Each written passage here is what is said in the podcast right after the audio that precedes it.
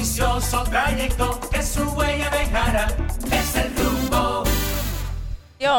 Buenos días República Dominicana y buenos días al mundo. Está al aire otra entrega de su espacio El rumbo de la mañana y estamos en vivo como cada mañana aquí con el firme compromiso de llevarles un programa de altísima calidad en este espacio desde ahora hasta las 10.30. Hoy ya es 12 de lunes 12 de febrero. Estamos exactamente ya apenas a seis días de las elecciones municipales y el calendario electoral y la temperatura, los ánimos están caldeados, eh, la emoción, la adrenalina de la gente que está involucrada en temas políticos está en su más alta expresión, pero después de las elecciones de febrero, el domingo, habrá país, después de las elecciones de mayo seguirá el país Así que no se vuelvan locos, no se pongan enemigos por política, no peleen con amigos ni con familiares por políticas. Traten de evitar discutir. Si usted tiene su simpatía, que bueno, usted canaliza sus simpatías, usted va el domingo y vota.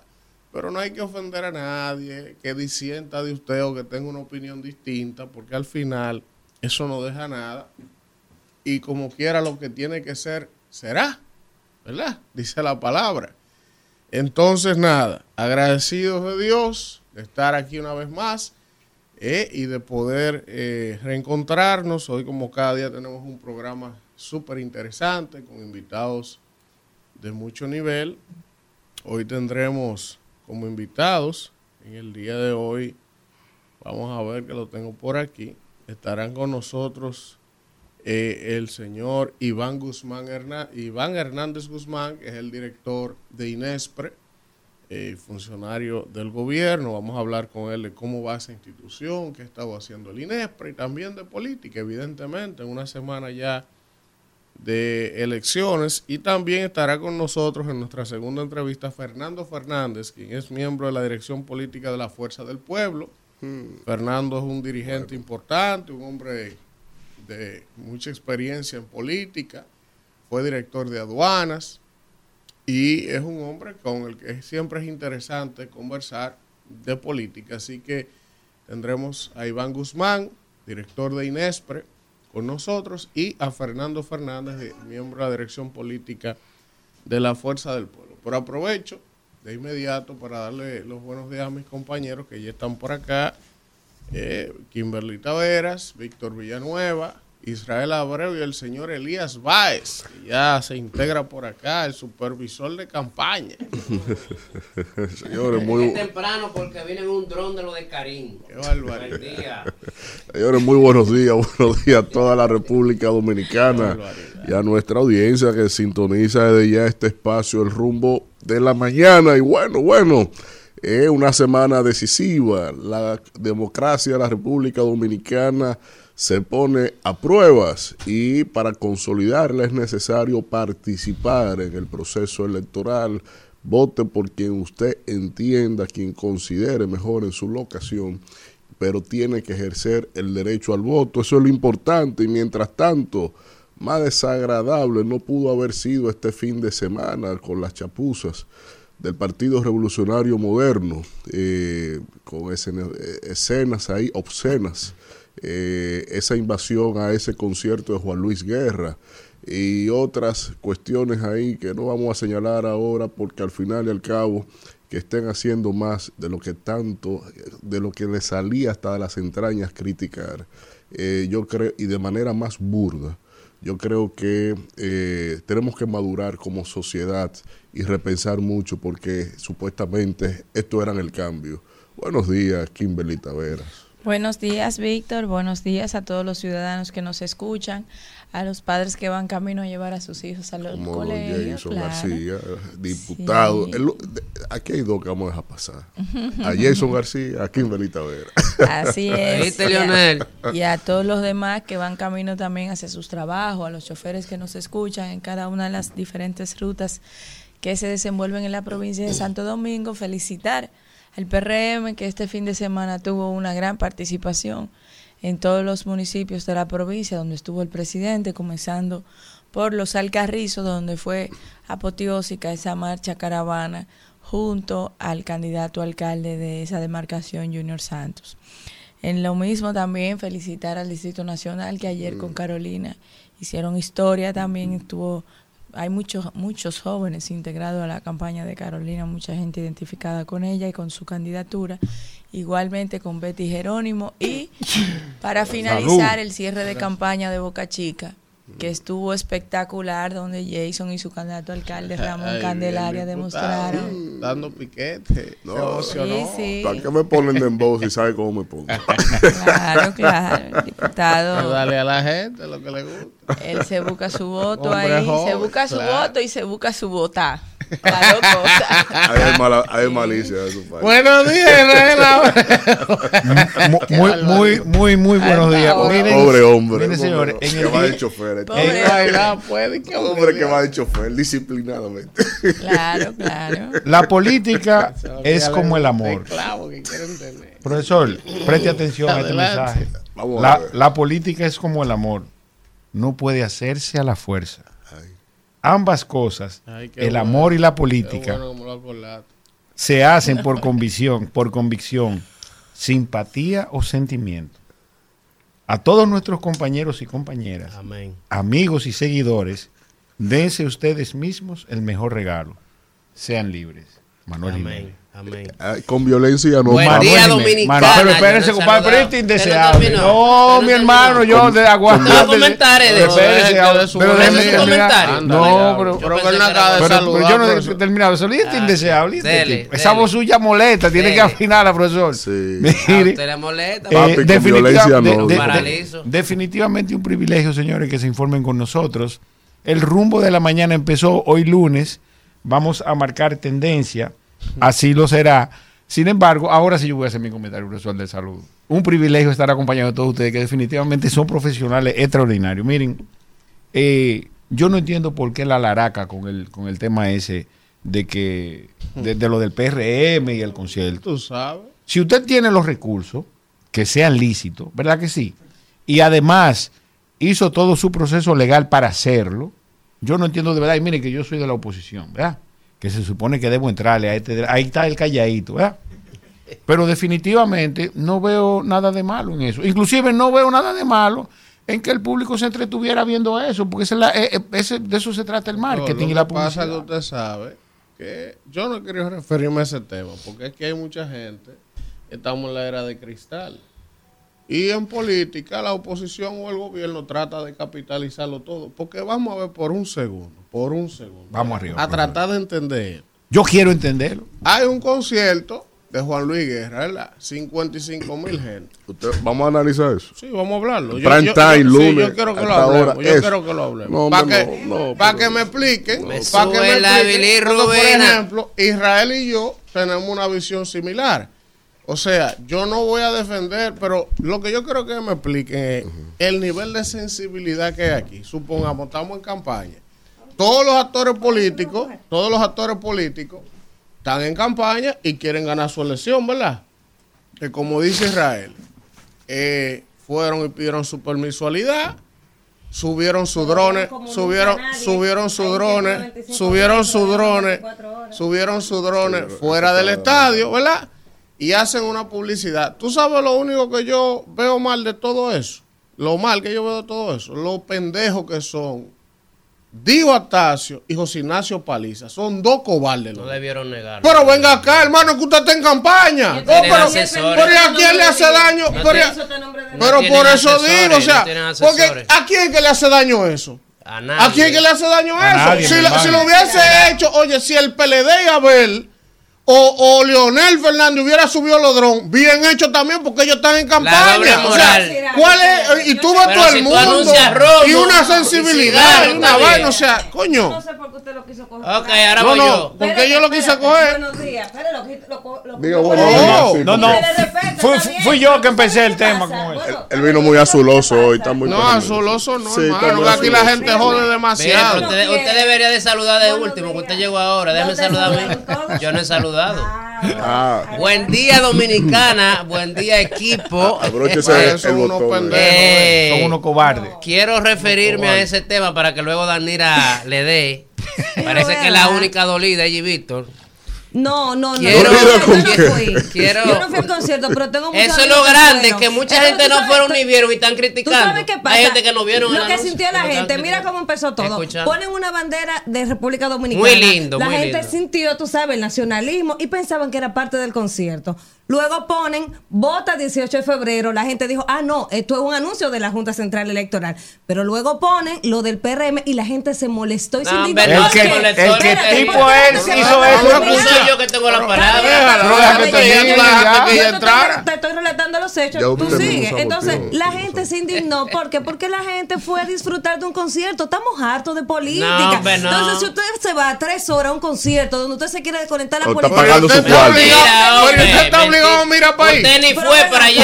No, no, Usted ni no, fue. Una vaina fuera No, del no, estadio. a mí No, lo no, que me da es. No, no. No, me la gente. Entonces- Entonces, temprano. no, no, Eli, espérate, que yo también estoy Ah, indignada porque la gente, todo lo que hacen los políticos le molesta. Sí, Lo molesta todo, lo molesta todo. Pero sí. entonces, De hecho, entonces Ero- alguien tiene que dirigir la sociedad, promover el voto, es la parte de la democracia. Mientras más abstención hay, más gana la gente que no tiene vocación de servicio. Entonces, deje que cada quien haga una campaña creativa. ¿Cuánto cuesta poner un dron ahí? Yo no sé, pero yo me imagino que dinero. no son millones y millones de pesos Mucho como ustedes dinero. creen. No es así. Ojalá sea mucho. Cuarto. Entonces no es así, No, fue con su dinero, no, por Dios. Todo lo que hacen los políticos no molesta, no molesta, no molesta. Entonces, ¿quién va a gobernar? ¿Cómo vamos a dirigir lo la sociedad? Lo condenable, lo Dios condenable los pendejos que son Paliza y, y Dio. Son dos cobardes los dos. Porque ellos hicieron algo ilegal. Ellos hicieron algo que atentaba contra alguien. Oye, ellos están buscando un mecanismo de vender su propaganda. ¿y Lo grande es que todo el que está criticando No hay que Pero ¿y por qué hay que consultárselo? Pero que eso no fue dentro del es, es que estadio. eso no fue dentro del estadio. eso- fue allá en la esquina. porque afuera. lo someta. Que lo Ah, someta esos empresarios son los primeros que se benefician de los Ah, políticos. Que cada fiesta que se hace, ellos son ¿y las que lo Vamos, toman. Entonces, Oiga lo que le voy a decir. Buen día, Dominicana. Arrancó bueno el programa. Oiga lo que le voy a decir. Y esto, este es el rumbo de la mañana. Choeros, Ya, ya. oportunistas Este es que se la creen que vinieron de la luna, ahora no, saben que la gente baila, están atacando por un ahí La baile, sociedad civil es buena. Ahí Están- la política Ya, no es buena. Kimberly, ya, por favor. están atacando por un anuncio que ni lo hizo el evento, los patrocinadores, ni lo hizo, ni lo hizo el candidato, lo hizo una persona con su dinero. Ah, y a todo esto, a todo esa. esto, ellos todos, ellos todos, todos Ya, conocen, lo todos ya, conocen. Adelante. A Karim. Y si fue Dios que lo hizo, está bien Y si fue Dios, fue ¿Cuál está es el problema? No está nombre de Dios, el problema Ah, dice no, no está nombre de él. Sí, pero aún estuviera nombre de él, no importa. ya, Que lo dieron en 24 horas, en media hora debieron de darlo. Ni No, viola la ley. viola la Tampoco ley. Y es un ellos anuncio de un dron. Que dura 25 mi- días. Además, No, eso es lo máximo, pero no dice, ah, no, lo mínimo Lo son máximo. 25 Yo días. Además, decir algo, además, dígalo, dígalo. no pero que escucharlo, está bien. Ya un minuto. Es de la oposición y también no Sí, entiende. y ade- además. Aquí hay que dar política hasta en el primero de la Nosotros primaria. El que no debemos- se quiere integrar en la política Lean es un la primera página del periódico y mírala ahí la propaganda. yo Y qué bueno, Que también qué está violando la ley. Porque la Junta está Vamos, deja que Víctor diga algo. Por último oye ya. a la otra. Por último. Sí, eso. Gimnasio- ¿Quieren democracia? Ligando la gimnasia con la ¿Quieren que no haya dictadura? ¿Quieren que no. estemos aquí hablando plepla sin que nos metan presos? Entonces, esa es la democracia. Los partidos políticos amen a los partidos. Dele, Víctor. Miren, lo primero es hay que llevar esto, señor coordinador, al nivel del rumbo de la mañana. No, no, no me habla a mí de Porque- nivel. Sí, No, porque de si no- tiene que Dígalo estar lo al que usted va a nivel. decir. Dígalo que usted va a Dígalo decir. lo que usted va a decir. Aquí Dígalo que todos usted va a decir. Dígalo que usted va a decir. Todos no, tenemos no, no, maestría. y eso lo incluye usted. No, Todo, dígale no. lo que usted tiene Dígalo que decir. decir. Yo no estoy de acuerdo con eso. Ahora- bien. porque ustedes creen que no Ahora son de bien. este país. Deje su Usted ya me, me Déjalo hablar. me Pero deje de estar redundando y Me vaya doy a entender. Que deje de estar ofendiendo. Vaya. Me doy a entender. Entonces, el tema está. Dame su cédula. Aquí se sabe la República Independiente y el, y, y el, y- y el Independiente que es Karim, por no decir un calificativo. Él arranca con su idea, él arranca por ahí. Y, Exacto. y usted, usted sabe que ya eso no lo vamos a señalar. Ahora bien, No, hay que señalarlo. sí, no, pero en Es sentido- importante porque no, ustedes que lo conocen bien, Sí, porque antes lo hacía ustedes que lo conocen bien, no son irresponsables y no Sí. lo dicen porque lo primero que debieron decir, si Dios lo hizo, critíquenlo ahora. Eso es Karim. Y nadie detiene a Karim cuando él se le mete una vaina en la Sí. cabeza y ustedes lo saben. Entonces- ah, pero eso no lo resaltan. No, entonces, no, no, no. lo otro es. Porque son unos, óyeme que pero son. puedo decir algo. No, diga lo que usted quiera, Porque dígalo. ya, No lo ya, politice, ya usted subió, a ya usted subió su dron, esté quieto. Usted Ajá, ve. Ya dijo de esa no se recupera, esté quieto. bien, Aunque usted se a fondo, Pero el tema está- Hay que saber de marketing, señores. Sí, el Eso tema está- a Ya, deja que acabe, por favor. No, es que no hay Déjalo que acabe. Uno quiere orientar, Vamos, dar vamos. Vamos, Víctor, vamos. la cosa. Ajá. Vamos Déjalo a ver. Ese permiso no lo iban a conseguir si no fuera por gestión política. Olvídese Y eso lo gestionó pero o Paliza o por Diva favor. Astacio. Segundo, cuando usted ve la semiótica entre lo que escribe Paliza y lo que escribe el mismo Diva Astacio a posterior de que se le convirtió en un boomerang, cuando se le convirtió en un boomerang, esa desfachatez de un evento privado, que la gente está pagando su cuarto, que usted para colocar una publicidad y tiene que pagar a los organizadores y ni siquiera le informaron a ninguno de los, de los, de ¿Cómo- los organizadores que de Los eso. organizadores lo sometan, si Eh, usted, usted, sí, dígalo, sí, claro, porque usted cree que Juan Luis se va a poner No, al, Juan mi- Luis no. al mismo Juan nivel Luis no, el de, que hizo el de la calaña Juan de Luis esa no. gente que hace esa Pero vaina ahí. ¿Quién está hablando de Juan Luis? Entonces- Estamos hablando del organizador del No, concierto. yo- si se violentó algo, que lo someta. Sí, claro, claro, claro, Lo porque Juan, someta. Juan Luis dio hasta Pero lo mismo. Yo no te estoy hablando de Juan Luis. Sí, son lo mismo, lo baja a ese Juan Violó Luis. nivel. No, Entonces, el que organizó el concierto. la cuestión está la publicidad. es que cuando, sola, cuando yo usted ve la yo- respuesta, Yo tengo cojones para pelear sola. cuando usted ve la respuesta de los dos, Ovario. Ovario. Ovario. cojones, Me cambia la cosa. si es cojones, Yo si tengo lo que falta, tenga- yo yo tengo lo que se tenga lo de ahí. Elvis te dejó sola. ¿Qué son Yo no, yo no peleo en pareja, en pareja. Yo no necesito eso. Pero es que nadie tiene que estar. No me ataque la amistad. Tampoco me la ataque. No, esa es mi hermana. No, pero que cada quien, cada quien tiene- con eso, permiso, para concluir, si usted me deja. Por favor, señor. Con eso, más lo que aconteció, más lo que aconteció en Barahona, Oye, Ah, ese sí me Ah, gustó. es ese que- más lo que aconteció en Barahona. Oye, déjalo que rico! déjalo. No, pero yo quiero que él termine. allá. De ese de Barahona, Jabá. más la lo No burdo, burrupela en la No se mano. puede bailar más ahora. lo burdo y asqueante usted ver al director del gabinete Ponme ese social video ahí, por favor, entregando dádivas a condición de pobre uno a uno tengo tengo ¿Y qué tiene que tengo el no no no no, Yo no entiendo, pero oye, di que lo de Barahona, como que en la fuerza del pueblo no hay gurrupela. No, Pero No hay ¿cómo gente que las- mete droga, que da robo chama- entre, entre los seguidores Pero- de ellos, no. no, no, hay Las únicas gurrupelas, eso hay que respetarse. La chama que ellos contrataban y la subían en la Señores. Vamos, este proceso se va a llevar hasta el coordinador Rumbo de la mañana. Bueno, regresamos en este rumbo de la Ella mañana. era fea, profesor, por eso Ya, hablaba por ella. control este gallinero y bájele Mire. a la dosis Eh. No, gallinero no. que Eh, creen gracias, como gracias, gracias. Que hoy es lunes, está muy temprano en la semana para que ustedes arranquen esto así. Vamos con los titulares. Oye, ya yo vi que esta semana. Lo hace candela. Mira, Ya yo vi que eh, esta déjeme semana decirle, aquí. espérate, anduve ayer por Automayor, Sabana de la Mar, Supervisando. y están escuchando el programa, la gente me dice, mira, pero, pero, siempre lo han escuchado. No vaya usted a creer. mira, pero te aquí, estoy ¿verdad? viendo ahí controlando esa oposición. ¿A Y yo, dónde? no, la estoy ¿A haciendo el trabajo. Qué barbaridad. En el programa, el rumbo. Miren, Ah, dice aquí, Yo no hacía mi trabajo. No, dice aquí, Román Jaques, el presidente de la Junta, amigo mío, dice que el montaje de las elecciones está en más de un 80%. El presidente Abinader viaja este lunes a Nueva York para participar en el Consejo de Seguridad de las Naciones Unidas. Abinader dice, lo que viene para el PRM en la municipal es grande, dice el presidente. Tras la muerte de dos reclusos y una mujer interviene en cárceles de La Vega. Está aquí el señor. Karim no le pidió permiso a Dios Astacio. Eso fue una sorpresa, dice Karim. Y- Dice y por aquí. Dios lo celebró. Dice por aquí que República Dominicana redujo la mortalidad neonatal en el año 2023 según la UNICEF. Los choferes no trabajarán en hora pico por los largos tapones. ¿Y Ya los choferes no aguantan eso. La Yo gente dice, se va a ir que la gente camine.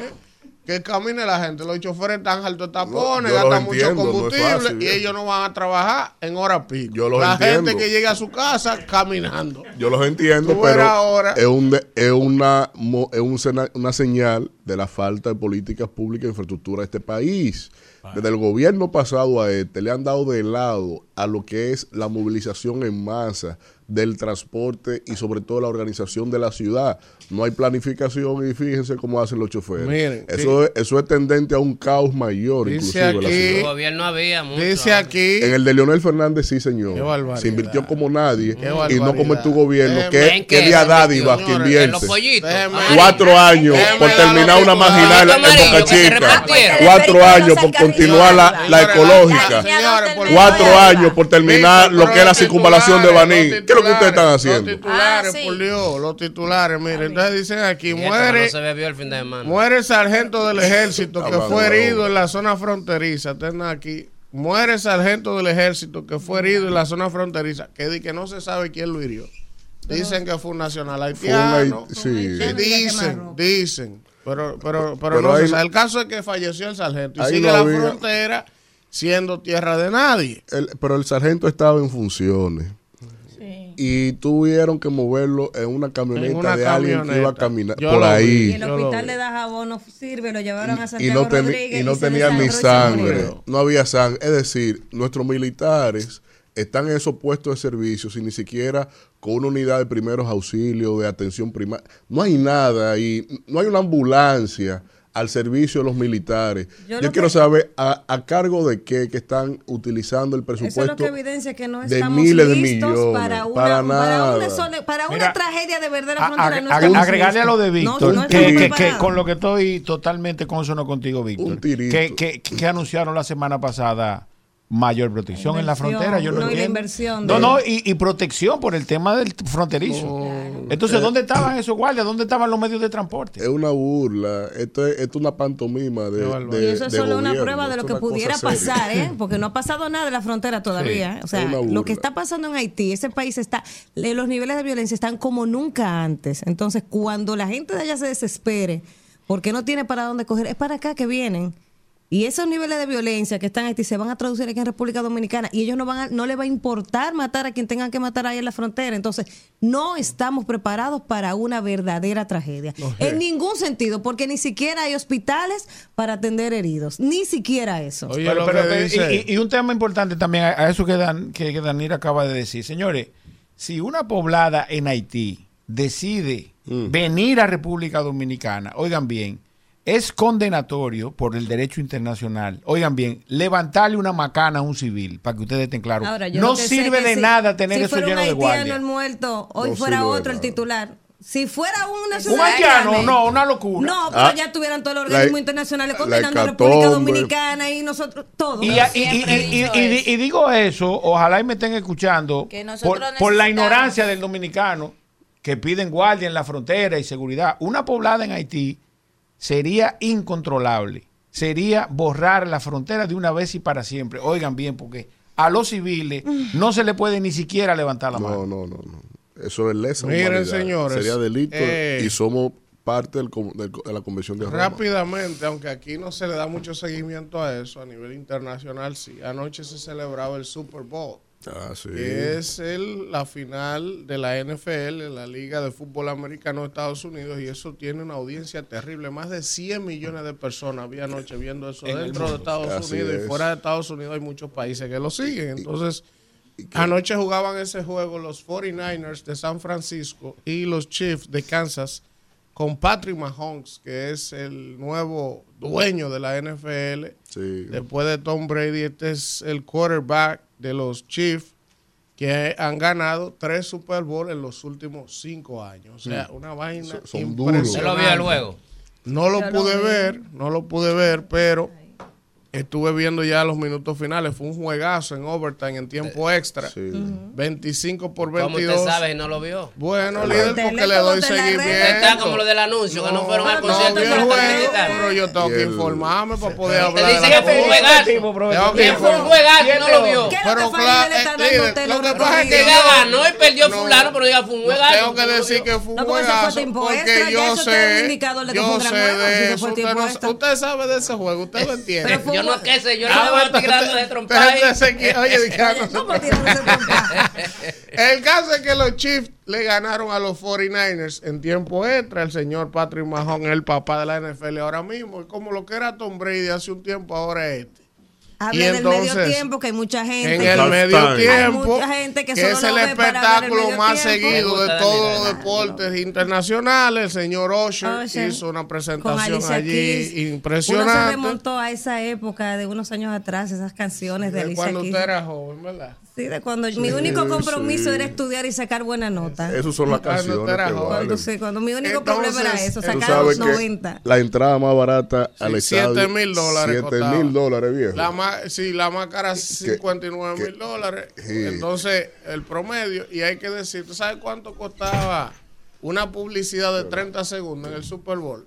30 segundos. 30 usted, segundos. usted salía ahí en, la- en los comerciales que dan en el Sí. show, en la pausa, 7 millones de dólares. Eso Si usted como empresa quería salir ahí, promocionarse ahí, Ahí. 7 millones Vamos a de dólares. gestionar el año que viene sabe, para que salga el eh, rumbo. El más o menos eso, mañana. más o menos eso es lo que le debe cariño al organizador del concierto de Juan Luis. Y sí, sí, claro, porque eso se utiliza ahí, que de hecho me quedé esperando abogado. que salieran los drones.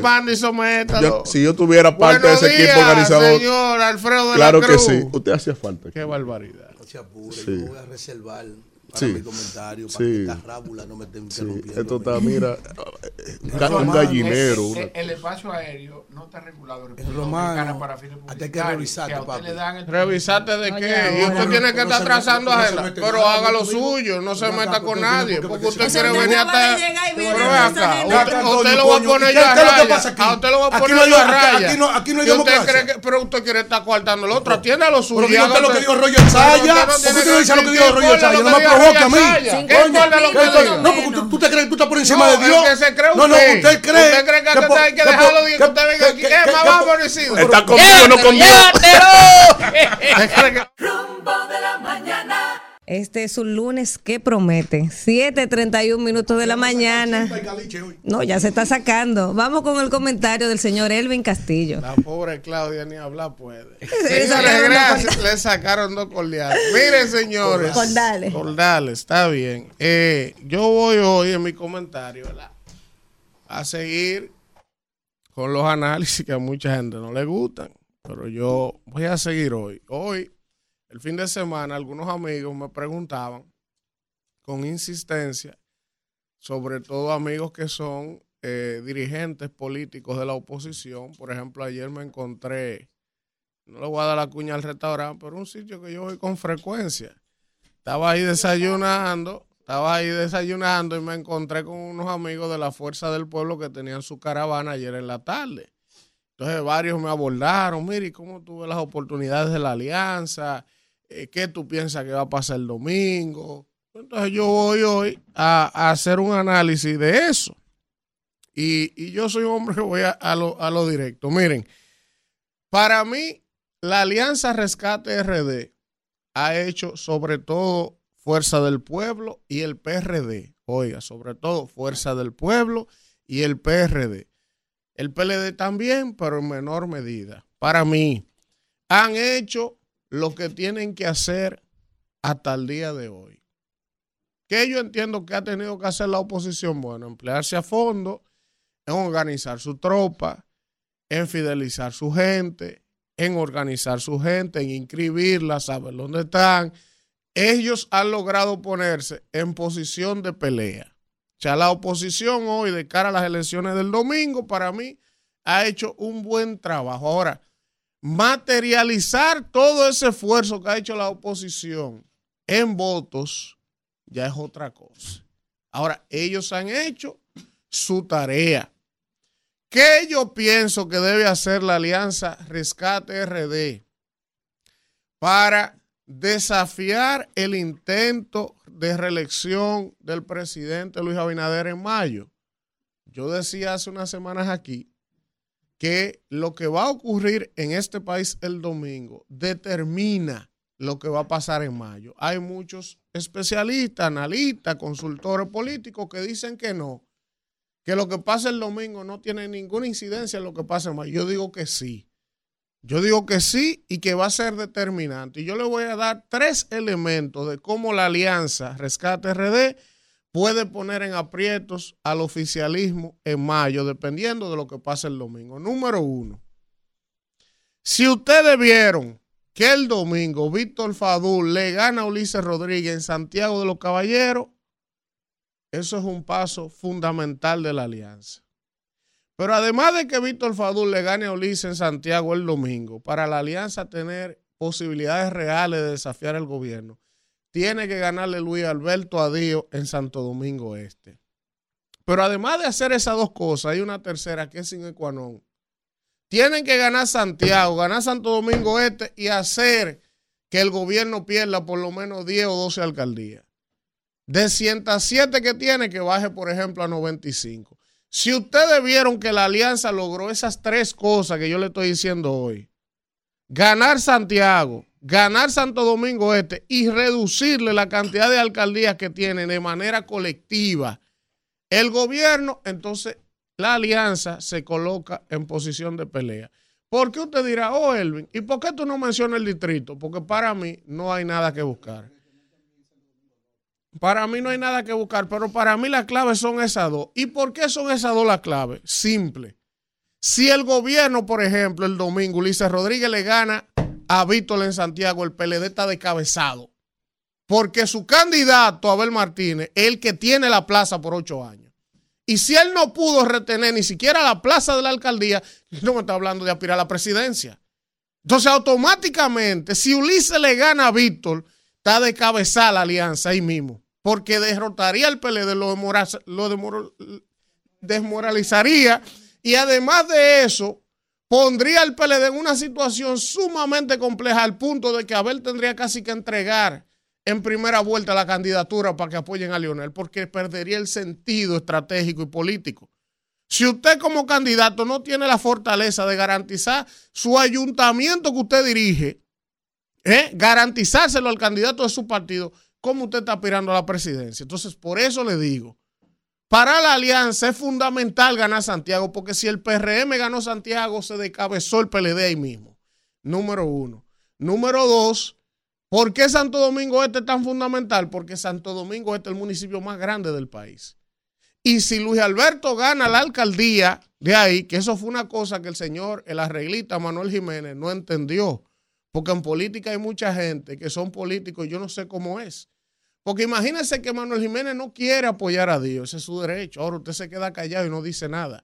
Entonces él dice, no, yo apoyo a Luis. Usted no está apoyando a Luis nada, hermano. Porque si usted hace lo que usted hizo ayer en contra de Dios y Luis Alberto se cuela, ¿usted sabe lo que va a pasar? Que Luis Alberto va a coger el ayuntamiento en abril y usted va a dejar la cuenta, las arcas del ayuntamiento con 200, 300, 400 millones de pesos que Luis Alberto lo va a usar en mayo para derrotar a Luis ahí. Entonces usted no está apoyando a Luis. Pero son tipos que no miden el impacto de las acciones que toman. Él tiene dos candidatos a diputados que lo enterró ayer con ese tuit que tiró.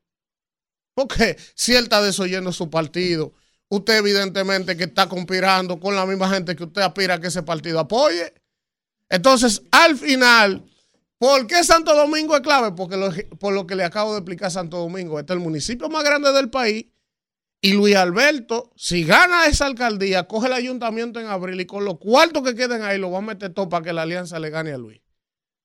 Entonces, al final, les reitero, ¿cómo la alianza puede ponerse en posición de desafiar al presidente en febrero? Para mí, tres variables. Ganar Santiago, ganar Santo Domingo Este y reducirle la cantidad general de alcaldías que tiene el gobierno. Si la alianza logra eso, estará en posición de competir y desafiar al gobierno en mayo. Ahora, si ustedes vieron que Ulises le ganó a Víctor Fadura el domingo y que Dios le ganó a Luis Alberto, olvídense de eso, que Luis va a ganar sin problema en primera vuelta en mayo. Vámonos, Isidro. Rumbo de la mañana. Sí.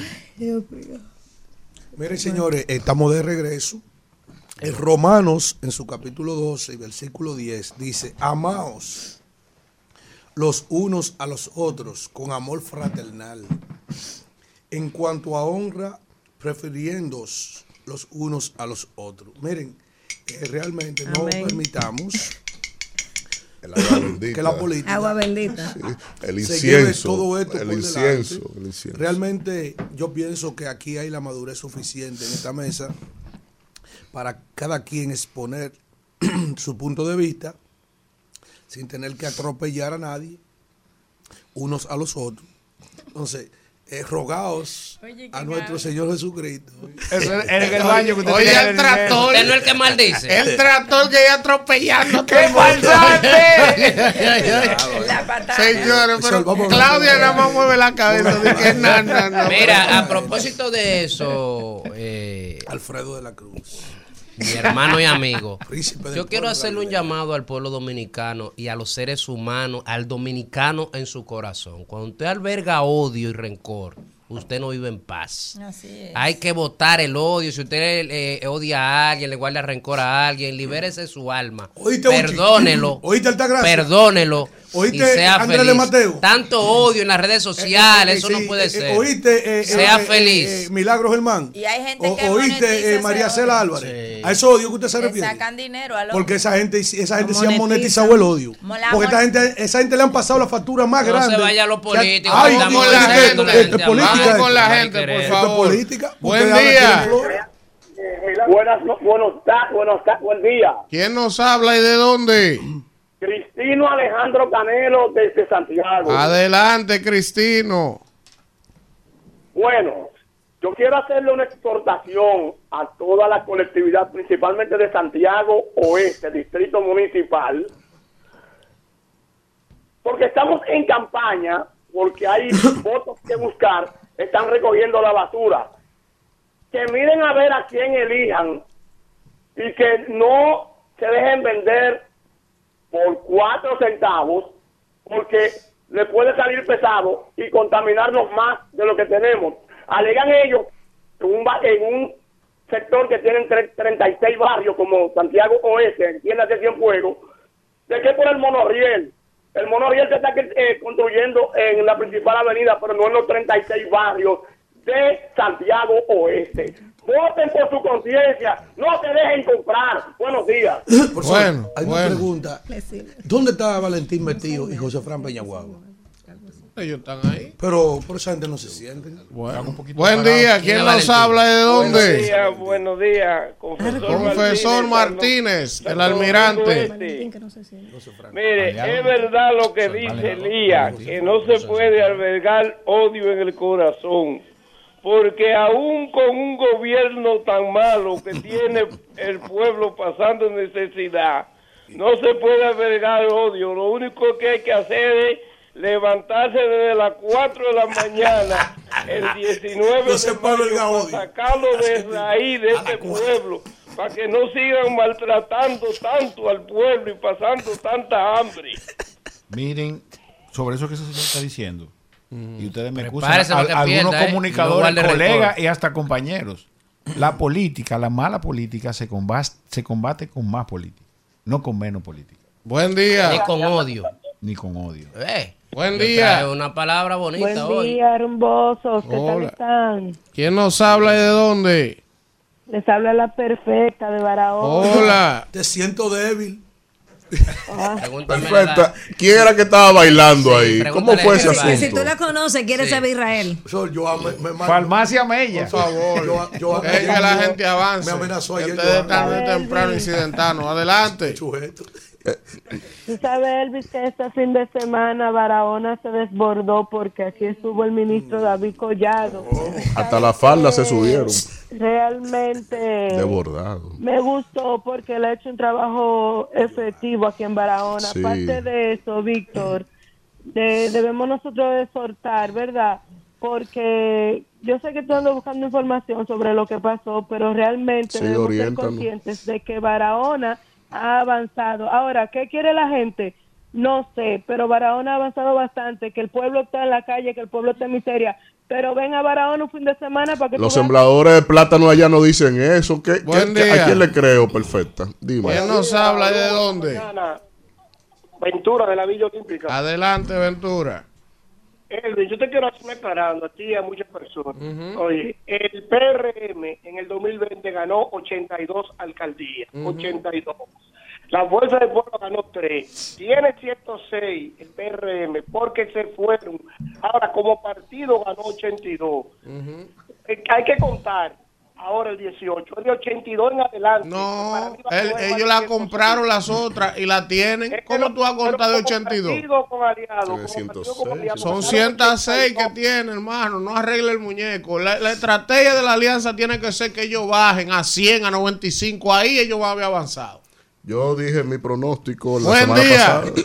Yo le dije. Buenos días, equipo. Adelante, Durán. Con Villa datos reales. Patricia. Eh, un saludo especial a todos, eh, especialmente al del cerquillo atrás. Eh, ¿Sabe que yo Al estaba en Lidio el Caderi concierto? aquí. Sí, yo estaba en el concierto el sábado en Oliguera. Y yo no me di cuenta de esa vaina. De eso, de eso, de eso. porque uno lo que estaba concentrado en cosa. Exacto. Él está en el concierto y él no Tú estabas en- tú estabas en Yo tu me di- concierto. Yo me di cuenta de los de los de los, se lo dan mira. de los drones por las redes sociales. Exacto. Pero eso no tiene ninguna trascendencia, eso no hay que patar con esa Patar con cosa, esa esa indignación, vaina. esa vaina. posición Que que la la gente gente jode rencor mucho. morado. La gente jode mucho. Gracias por politiza. llamar. Vuelve Buen día. ¿Quién nos habla? Todos A Dios quieren. le dieron. Escúchate el buque, le Buen día. A Dios le dieron. Y eso, Publicidad, y eso, mucha. y eso, que ese que acaba de llamar y decir eso es. Durán de Herrera, que es Por PLDista. favor, buenos días. Adelante. Eh, arquitecta Antonia Box, Santo Domingo Este. Eh, por favor, eh, señor coordinador. Sí. permítame, por favor. Adelante. Yo le voy a recomendar que usted tome una pastilla de Ubicate 500, porque usted está un poquito desubicado.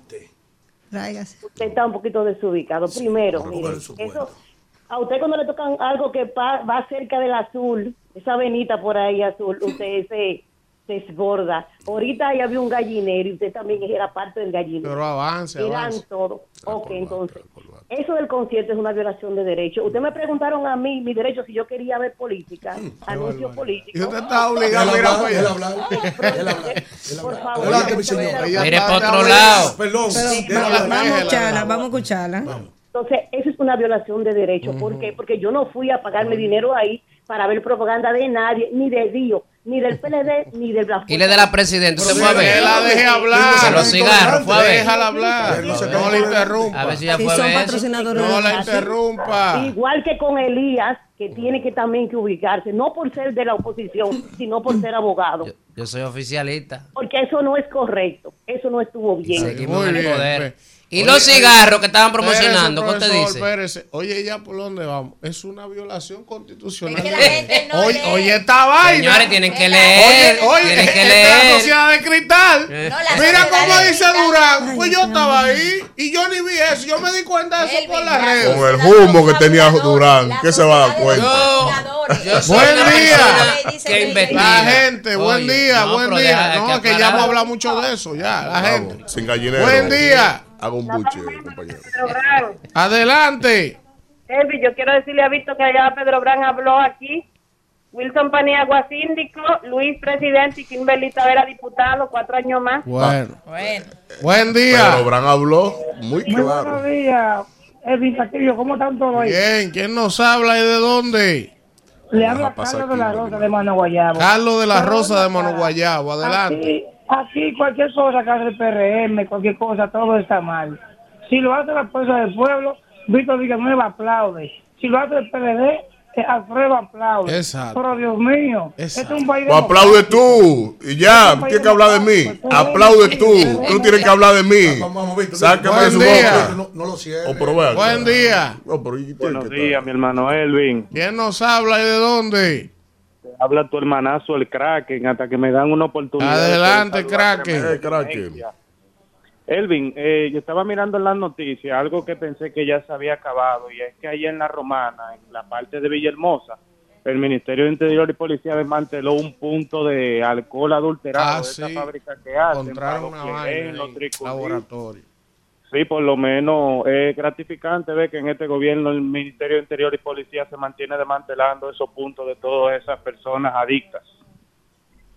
Bueno, gracias, Pero eso- hermano. y ha- hay comunicadores que le van a seguir dedicando tiempo a eso, pero ¿por qué no hablamos de, de las propuestas que deben no hemos hablado todavía. Pero perdón, Buen día. perdón, yo no estoy hablando Es que de tú eso. no puedes, es que tú no puedes tratar de coartar que se hable de un tema. No, es que eso pero- no es, eso no es, no es comunicación. pero- pero- eso no es dictadura. Esto no es dictadura, esta vaina. pero- pero- No, no, de esto que hay que hablar. Es que él ¿Quién no puede tratar de usted? eso. ¿Sabe de lo que Él no estoy puede hablando tratar de usted? eso. Pero no que Es que tú no puedes condicionar a nadie. Ni al que va a llamar. Es que él no puede condicionar ni Ya siquiera que va a ese llamar. Es que eso no es así. No, eso no es Se así. Cerró el tema Aquí hay mucha vaina de decir Se ese cerró tema. el Pero tema. yo lo voy a decir, nadie la la No, lo que aquí nadie puede tratar de, condicionar que llame aquí. Eso no es democracia. Aquí hay que hablar mucha vaina, coño, que no se está hablando. ¿Qué vaina es? ¿Por Habla de Dron. ¿Por qué no, hablamos de la propuesta de los alcaldes? que- También se que- va a hablar de eso. Pero ¿por qué no hablamos Buen de día. eso? Vamos a hablar después, habla tú. de La eso. gente, ya, por Habla favor, ya, ya, la gente. Habla de lo que usted quiera, que usted no va a cambiar la Claro, voluntad mi popular, ni voluntad yo no. tampoco. No, no, así mismo Nadie, es. ya. Ya está definido, Usted ya está dice lo que usted quiera, Exactamente, cada quien dice lo que exactamente, quiera. así mismo. Con Ya que está usted definido. voce, Así no es que usted va a cambiar, no vaya a pasar. Usted también está voceando. Buen día. ¿Quién nos habla y de dónde? Buenos días, Fátima Familia de Pedro. Adelante, Fátima. Caramba, pero el país historia este sábado pasado con esta caminata caravana encabezada por nuestro presidente Luis Abinader. El pueblo lo respalda, el pueblo lo apoya, el pueblo lo llevará y lo seguirá llevando al poder porque lo está haciendo bien y lo seguirá haciendo bien. Lo demás- Amén. ¿Tú te imaginas, Alfredo, con ese candidatazo que tiene su partido, si fuera un candidato de verdad, no hay que lo No, aguante? no, hay que irse y dejar. ¿Tú te imaginas? Aquí, Si eso o- o- es el sin candidato. Aquí, el o ra- partido de. o ¿Tú rapamos te todo, imaginas si eso es el o sin me llevo guayo, ¿eh? Sí, sí, sí. Oye, eso día, es el sin candidato. ¿Tú te imaginas Se que él tiene un se candidato con compañero. posibilidad de ganar? Ay, Dios Se mío. dice guayamo, compañero. Eh, oh, guayabo. Sí, sí. ¿Quién no sabe de dónde? Está hablando de guayo. Pérez desde Barahona. Adelante.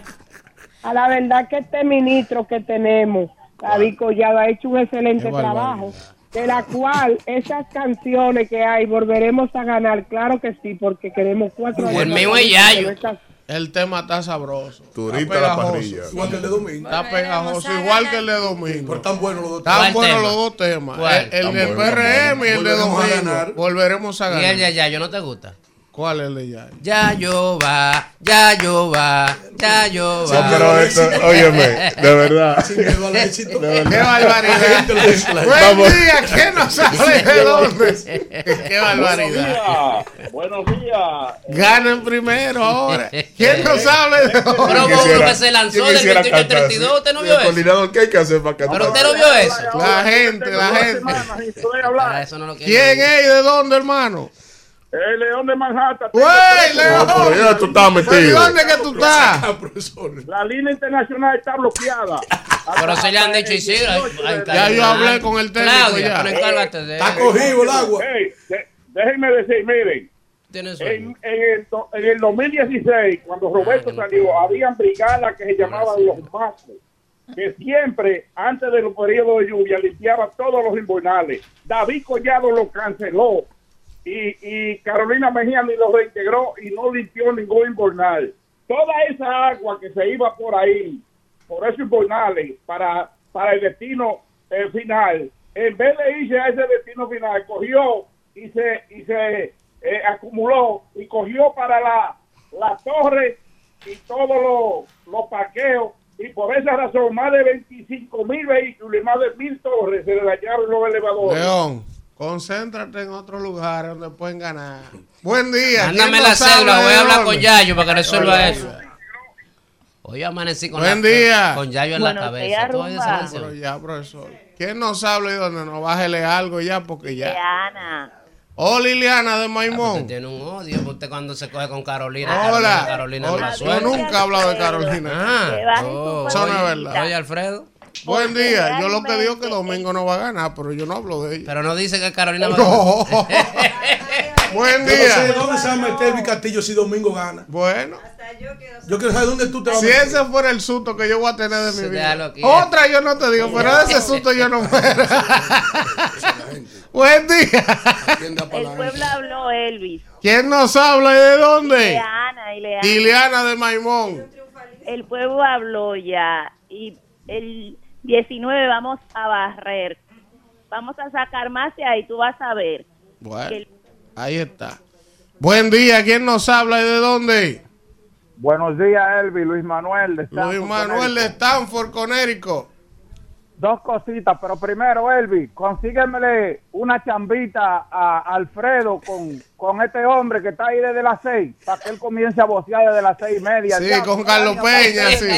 Eso es lo que ustedes quieren, que yo me calle. Permiso, Pues un baño en esta permiso, cabina permiso, deje que la gente Es más, yo hable. me voy hoy, no vuelvo más de todo lo que voy a decir Váyase hoy. si usted quiere, deje que la gente que yo voy a decir hable. aquí hoy. Buen día. Dios mío, de por Dios, Alfredo. Deje que hable la gente indeseable. Oye, oye, dos cosas, Elvi, rápido. Primero, aclararte que el viernes yo llamé para hablar sobre la bendición que hace el Papa de las parejas homosexuales. La señorita, o señora, perdón, Kimberly, dijo que eso no era así. Kimberly, busca ahí en tu celular, en Google, del día 26 de enero, donde ese señor dijo, dijo él, que él propiamente no bendecía a los homosexuales, pero que si iban juntos a buscar la bendición, él no la podía negar. ¿Qué es eso? En otra cosa, Elvi. Sobre Pero eso está la bien, es que hizo verdad. un análisis. No se le Está puede bien, vamos, vamos, vamos. No, vamos. los matrimonios no necesarios, Cállense, no. por favor, la gente, vamos. Eso no se bendice el Elvi, pecado. Sí. Elvi, yo te hice un análisis el por qué Leonel no retiraba a Julio Romero de Santo Domingo Este. Pero Ujú. ahora te voy a hacer el otro análisis. Leonel tiene razón por un lado por no retirarlo para no dejarle a la cancha sola al PLD en Santo Domingo Este. Pero te voy a explicar algo. No es lo mismo. La, la victoria, oye. la victoria, la victoria de Omar también depende de la victoria de Julio Alberto, porque si Lionel le pone esa quinta columna como tiene allá en Santo Domingo Este a Luis Alberto, ¿qué tú crees que va a pasar que Danilo va a hacer cuando toque las congresionales con Omar? Él no se va a sentir muy bien, Danilo, que vendió, Danilo vendió a Roberto Salcedo en el 16, vendió a Domingo en el 20, no va a vender a Omar ahora en el 24. Eso es lo que a él no le gusta que diga. El caco esa de Jaiba es. Buen día, ¿quién nos habla y de dónde? Buenos días, Él no dice que Danilo no había salido con Domingo hasta última hora por su vínculo de amistad y de negocio con Hipólito. ¿eh? Elvis, Buen día. buenos Eso no lo dice él. Elvis, tuviste el apoyo en las redes sociales en Jarabacoa al presidente Luis Abinader. Ey, de verdad que mira, con Luis Abinader no hay forma. Qué bárbaro. Y esta es una pequeña demostración para, para las elecciones ahora. Verdad, Alfredo, ¿por qué tú no dices eso? Yo voy para allá ahorita. Ah, tú vas para allá. ¿Qué es lo que usted quiere hacer? No, me resulta extraño. Danilo salió con Domingo el sábado. Al final ya. Ha estado en el resto del país también. No, no, es con Domingo. una aquí alianza que de yo lo quería ver. Lo que pasa es que Hipólito y él son socios. Y Carolina él no puede conspirar con la hija del socio. La siguiente llamada. Buen día, ¿quién nos habla y de dónde? Sí, Ay, falta de respeto mío. Hipólito esa. La siguiente llamada. Buen día, ¿quién nos habla y de dónde? Buenos días, Rumbo. Le habla Yacaira del Distrito Nacional. Hola, Yacaira. Yacaira. ¿Cómo están todos por ahí? Me voy a referir a eso de la publicación que hicieron en el concierto. Ay, Ida dijo que el IDA dijo que eso ah, fue una propaganda pagada y ellos están en su derecho. Lo primero es que ¿pagada a quién? eso no era al- al IDA. Sea como dijo Víctor, que dije que eso fue pago muy muy rápido porque están en el gobierno. Puede ser, pero fue algo legal. No fue legal. Lo, lo segundo es que Carolina en el Distrito Nacional ayer se vistió de blanco. Hay gente, hay esperando un mes esperando permiso. de 10 puntos y Hablen con Karim. El que quiera hacer algo con que amerita un permiso de deja el papeleo y hable con Karim, Ahora, tú que él lo consigue en Víctor. Que me 24 llamen a mí horas. que se lo consigo en Ahora, 10 minutos. ahora, En Víctor. 24 Eso no es horas. ilegal, eso no es ilegal. sabes, Llámenme. Víctor, tú sabes, Víctor, que Karim lo consigue ahora y lo consiguió ayer también. Siempre lo en consigue. Entonces, este es justo. Por ejemplo, no es porque sea por ese el carajo del no ha PRM. aterrizado helicóptero donde le da la gana. Ah, pues ya. Sin permiso Es de nada. ilegal. Y Ya. sigue volando. Eso es lo que hay que Llámenme. decir. Eso es lo que hay que Por- En es decir. 10 por lo que estoy minutos le diciendo. consigo el Yo estoy permiso diciendo dron. Dio, yo estoy diciendo Karim. Ahora tú quieres que lo mande para donde día. Para yo enseñarte cómo fue que lo coordinó con Dio. Buen día. 10 Entonces, minutos. no se me lo provoque. consigo, el permiso del ¿Quién dron. nos habla Que de yo, dónde? yo disimulo aquí Al para no final, revelar otra eso cosa. ni decide ni define lesiones. Buen día. Eso es disparate. A Dios día. no le fue muy bien. Está bien. Buen día. Eh, ¿Quién nos habla y de La dónde? sensibilidad de ayer en redes estaba bastante alterada. Eso es de redes. La En contra del PRM. Eso es redes. La oposición. Buen día, Alfredo. 3% de San Domingo Este usa Twitter. 3. Vamos. Dos. Ah, 2. Alfredo Y un uno estaba ahí. de Vamos. este lado, Adelante, Alfredo. favor. Adelante. Ni un uno. Adelante. Señor, eh, Elvin, yo te voy a decir solamente una cosa. No, si en mi partido yo estoy seguro que vamos el domingo en el Distrito Nacional a sacar debajo de la piedra los votos para domingo. Está bien. Si el PLD está en la misma sintonía, si el PLD está en la misma sintonía, oye bien, oye bien lo que te voy a decir hoy lunes. Si el PLD está en la misma sintonía, la ul- el último aguacero que le va a caer a, a- a Carolina va se va a llamar Domingo Contreras. Yo tengo una cosa, Alfredito. Ay, ay, Diablo, se ay. fue Alfredito. Yo la pongo más fácil para que no hablemos más de eso. Mm. Si el domingo domingo le gana a, Ca- a Carolina. Usted se Luis retira. No, Luis Abinader perdió las elecciones, pero sin nada. No, usted lo había dicho hace Yo meses. lo dije hace, Hace meses. meses, O sea, hace eso- meses. eso- eso- señores, la Mira, emoción no puede eso, llegar hasta ahí. eso es, eso es grande lo que usted está diciendo. No, grande no. ¿Usted sabe cuál es el principal aliado de Carolina? bueno. La abstención. Y hay una proyección de que se va a subir un 7% el promedio de votación en la municipal en el. Distrito Buen Nacional. día. Y eso no le conviene a ella. ¿Quién nos la habla y cosa. de dónde? Usted tenga Ganen esa, ganen esa. ¿Cuál Si atención? ganan esa, gana la presidencia. Buen día. Buen día. Eh, mira, eh, Elvi, con Elian de Santo Domingo Oeste. Adelante. Elvi, mira, eh, el presidente le ha hablado sobre que iba a comenzar la caravana y supuestamente le hubiera dado una gavera al, al PR, a lo que es eh, a la oposición. Entonces, al parecer está hablando en serio y yo no pensaba que él tenía gran popularidad dentro del bajo mundo, me explico. Eh, cuando él comenzó, que la primera caravana fue en Santiago, tuvo un buen apoyo. Eh, Ocoa, también fue en Dajabón, es un mito cuando él vino a los municipios, tanto como Pantoja, el sector Pantoja y Belcarrizo, yo fui testigo de que él tiene un apoyo grandísimo, Elvi. Óyeme, cuando él dijo que él iba a inaugurar aquí un hospital, que al otro día él remató con su visita, eso fue un boom. Aquí había gente que eso se acabó. Yo creo que por ahí también estaba Alfredo, el mismo Víctor, escondido. Bueno, no se entendía bien. Gracias, hermano. Víctor, yo voy a ver lo que van a decir. Lo que dicen que el coordinador está vendido. Cuando pasen las elecciones del domingo, entonces yo diga públicamente, como le he dicho, que estoy apoyando a Omar y a Cristina, por ejemplo. Sí. Yo No, voy a no, ver lo que va a pasar ahí. Porque eso es lo de la gente. Pero o sea- usted lo explicaba hasta por Ah. redes, que un tema de supersesión. ¿Y cuál? No hay que estar en contra de supersesión. Buen día. ¿Quién no sabe? Yo voy a ver lo que van a decir los periodistas cuando yo apoyo a Omar y a Cristina. No se deje provocar, pero, Buen día. pero es que usted está también días, está muy cegado con Dios. Bueno, esa es mi opinión. Y Dios- Adelante. Y a Dios le vamos a dar. No importa que le den. Pero duro. Claro, la victoria. Buen día. Se va a Adelante, bigote. Se montó ayer. Está sonado. Ayer, ¿no fue Dios, está- se montó Lionel. Y antes de ayer, Danilo. Oh. Elvi. Adelante. dos puntos. Pierden como Dos quieran. puntos rápido. Sí, eso no es malito. El primer punto, este fin de semana tenemos que felicitar a Ah, Kimberly y a. Jason con la multitud de gente que iban detrás de ellos. Hay que felicitarlos. Dos jóvenes emprendedores que van para el Congreso. Pero Gracias, tenemos una, tenemos una necesidad, Kimberly. En Villalina, Villa del Palmar y Palmarejo se ha metido un virus de gripe y los niños están enfermos la mayoría. ¿Tú sabes por qué? ¿Por Porque qué, los mi? camiones del metro botan los, los, los, los escombros para para después de la después de la después de Palmarejo Sí. y entonces es un es un polvo que no se puede aguantar si nos si, nos- hicieran el favor el ministro de, de salud pública de mandarle una comisión para que vea con sus ojos por ese lado y también el ministro de obra pública que por favor que no, en, en- en Talvio, aunque sea la calle principal que sale de Palmarejo hasta la, hasta la pista ya. Es decir, que son no- menos de, de, de 10 kilómetros, o, o me- mucho menos.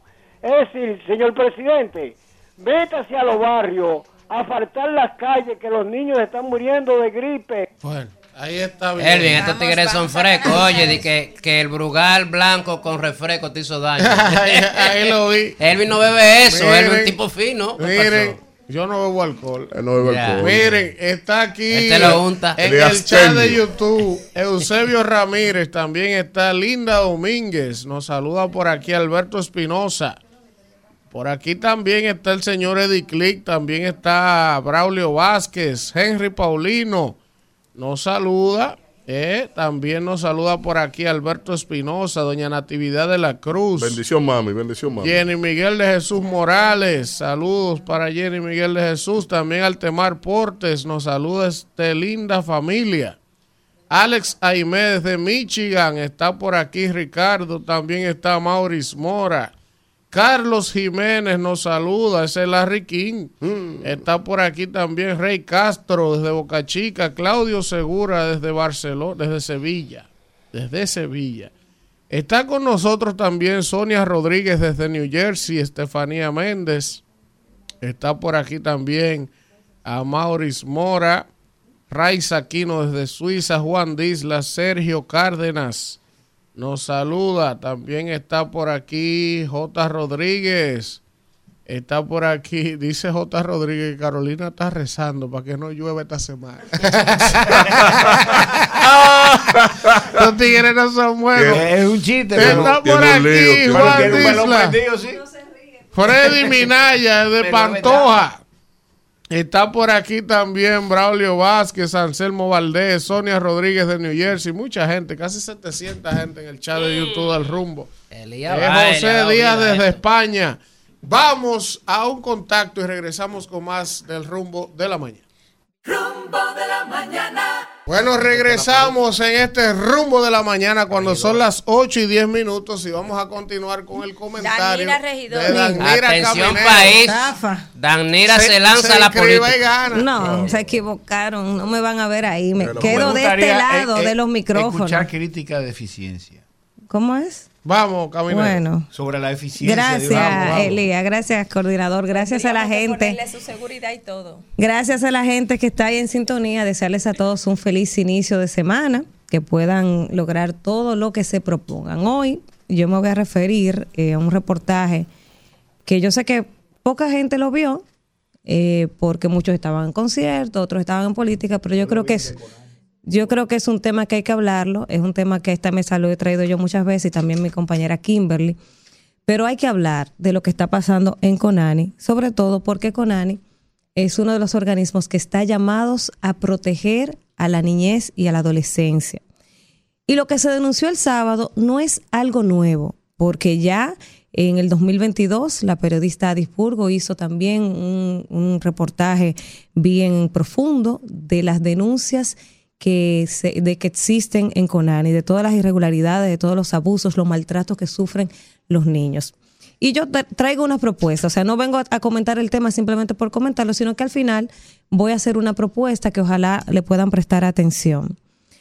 Hace como tres semanas, eh, esta muchacha que es famosa en las redes, que segurito que Alfredo tiene que saber quién es, Macha, eh, una, la- una jovencita que tiene como 14 o 15 años, que creo que se hizo famosa porque destapa cerveza co- eh, con la boca, no sé qué, una menor. Y ella estaba en Conani a raíz de un escándalo con Dilo Baby y demás. Ella la, la- recluyeron en el Conani de Jarabacoa. Ella se escapó y denunció en las redes sociales los abusos y estaba diciendo, por favor, a mi familia que me ayude, que me saquen de aquí, que yo prometo que me voy a comportar como una niña de mi edad. Y nadie le puso mucha atención a esa denuncia. Bueno, por, por quien hacía la denuncia, que aunque es una menor, no le dieron aquiescencia porque es una menor que tiene una conducta de un adulto y la gente como que no le, no le puso mucha atención más allá del morbo a esa, a esa denuncia. Y de hecho, eh, Dylan Baby, que está preso por ese show con esa niña, eh, él se burló de ella y dijo como que aguanta, que yo estoy preso por tu culpa. O sea, él le respondió. Entonces, eso se quedó ahí en la chercha de las redes y, y se quedó ahí. Pero este fin de semana, Nuria hizo un reportaje porque una niña de 14 años la recluyeron en un Conani por error. Oigan, por error, A ella la, la eh, Conani la salió a buscar, se la llevó y la mamá sorprendida, ya ustedes saben, lo desesperante que tiene que, ser para una madre. Se la llevaron de aquí de la capital, se la llevaron para Jarabacoa. La mamá fue a, a Conani de la Nuñe y nadie como que le sabía dar respuesta de esa menor. O sea, ella no sabía dónde estaba su mamá y eh, su hija. Y le decían, no, que se la vamos a entregar al día siguiente. Ella duró 14 días en esa agonía, esa madre. Imagínense ustedes.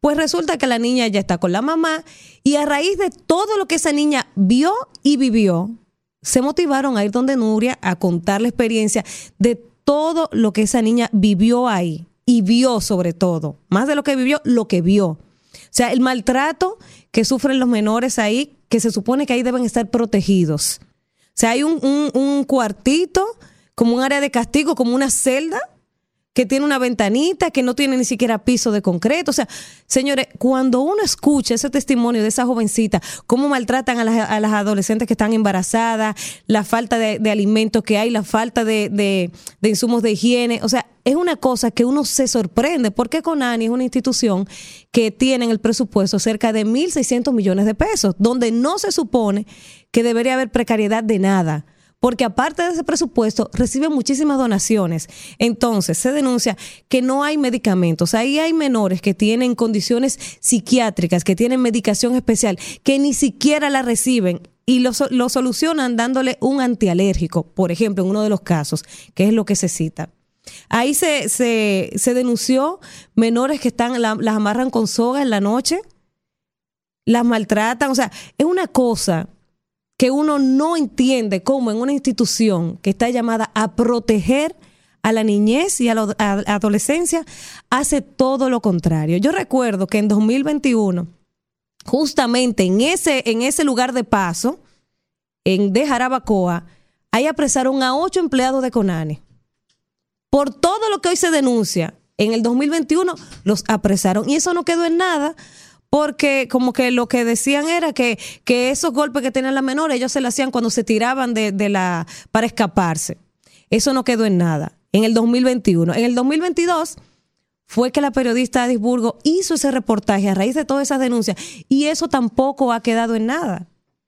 Las menores eh, eh, denuncian, por ejemplo, esta que se pudo, que pudo, una que pudo salir, cuando salió, dos niñas le dieron unas cartas para que se lo entregaran a sus familiares por el nivel de desesperación. Porque ¿quiénes son los niños que están en Conani? Bueno, niños que sus padres, por alguna razón, no lo pueden tener, niños que están en condición de calle, niños que están en condición de calle, niños que han quedado huérfanos por, por víctimas de un fem- feminicidio, donde es feminicidio suicidio porque el- la persona se mata. O sea, son niños que quedan desprotegidos y que se supone que el Estado está llamado a protegerlo. Pero en el caso de todas estas denuncias, y yo no voy a decir que es en todos los centros de paso, pero es una práctica muy común. O sea, es una cosa, señores, que eso parte el alma. Y por eso la semana pasada yo me indignaba, porque yo decía, caramba, o sea, ¿quién es que va a proteger a nuestros niños? El Estado es que está llamado a eso. Y la gente dice, ah, bueno, que los políticos, que no se le puede culpar a los políticos de todo. Pero ¿quiénes son los que hacen las políticas públicas? Los políticos. O sea, tenemos los congresistas, tenemos leyes. Hay que hacer que se cumplan las leyes. Tenemos el CONANI que está ahí para eso. Entonces, hay que fiscalizar que eso funcione como tiene que funcionar.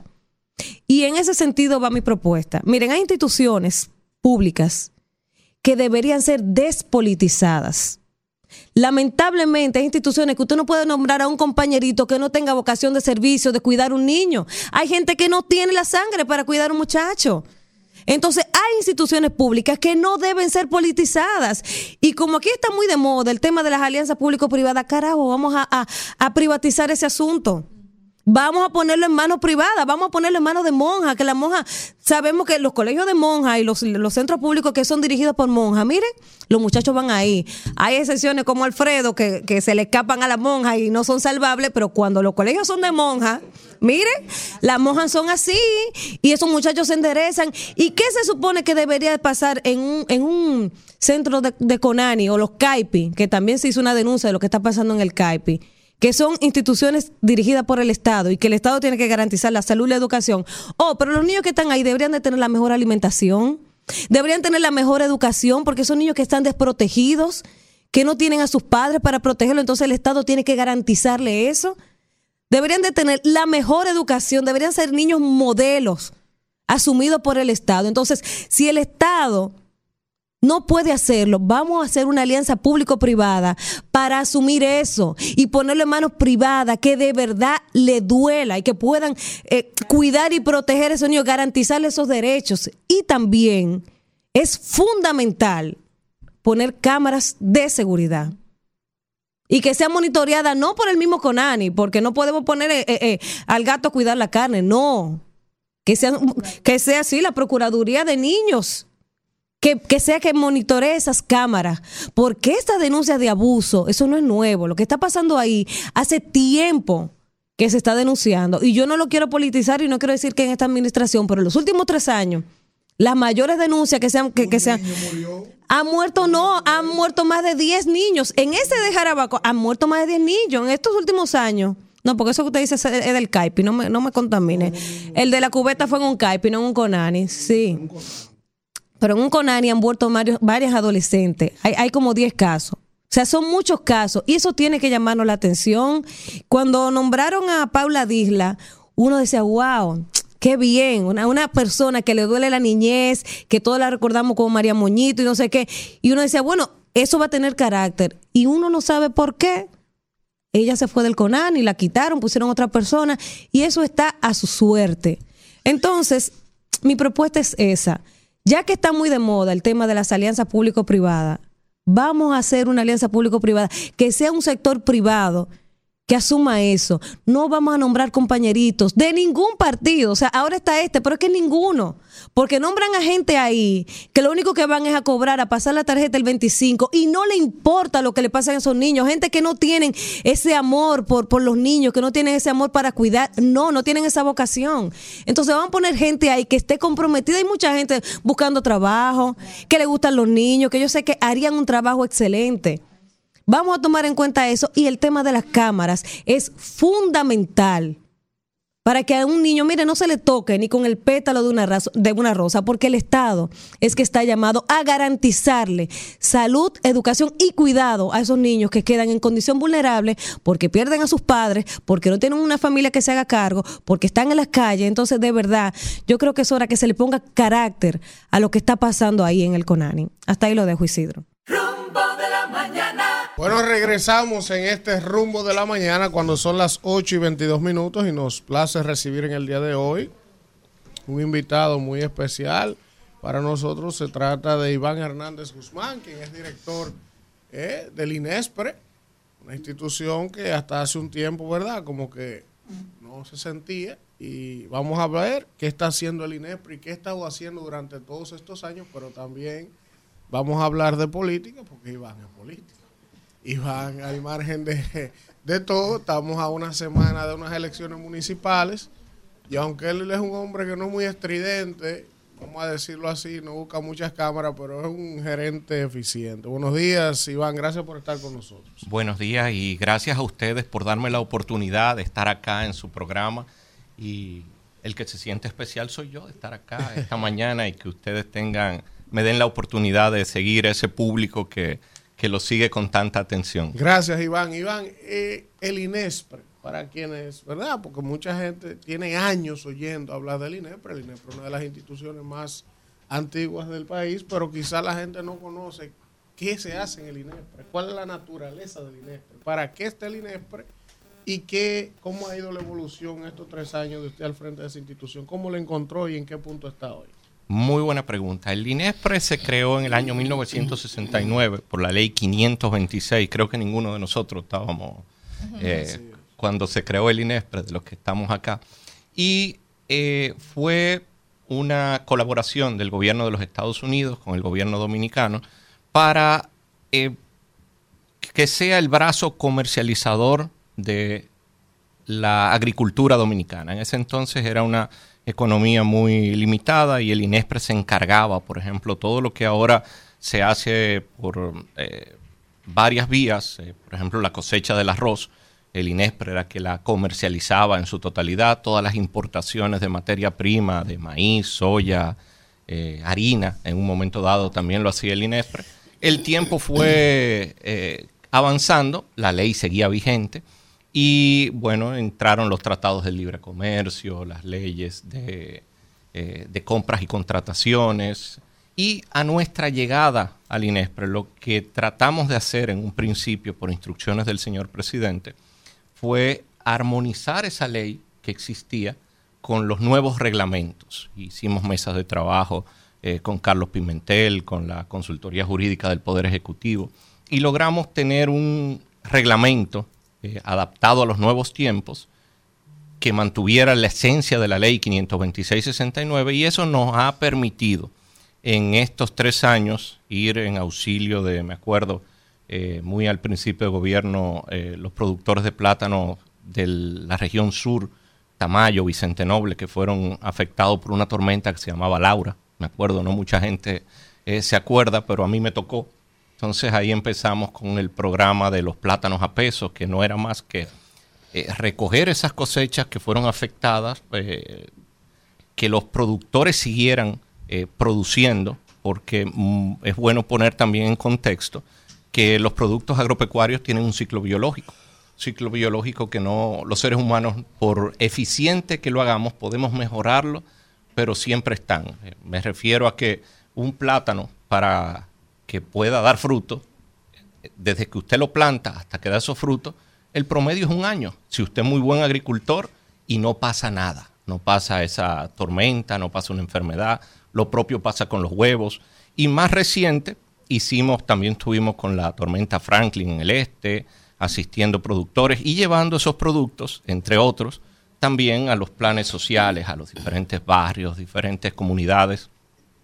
Y con el tema que pasó en Haití, eh, que pasó en la frontera, que se cerró, y eso provocó una sobreabundancia de huevos en el mercado, nosotros, por ese reglamento y esa institución eh, que ya funciona, pudimos ir en auxilio de esos productores y en relativamente poco tiempo pudimos estabilizar el mercado de los huevos. Lo propio hemos hecho con pollos y con diferentes rubros. eso es en la parte agrícola. También hemos capacitado eh, decenas de miles de, de productores también.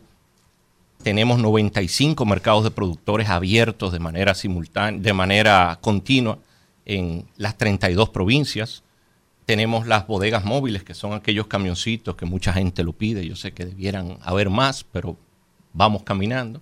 Hacemos más de 100 a la semana, 100, 120.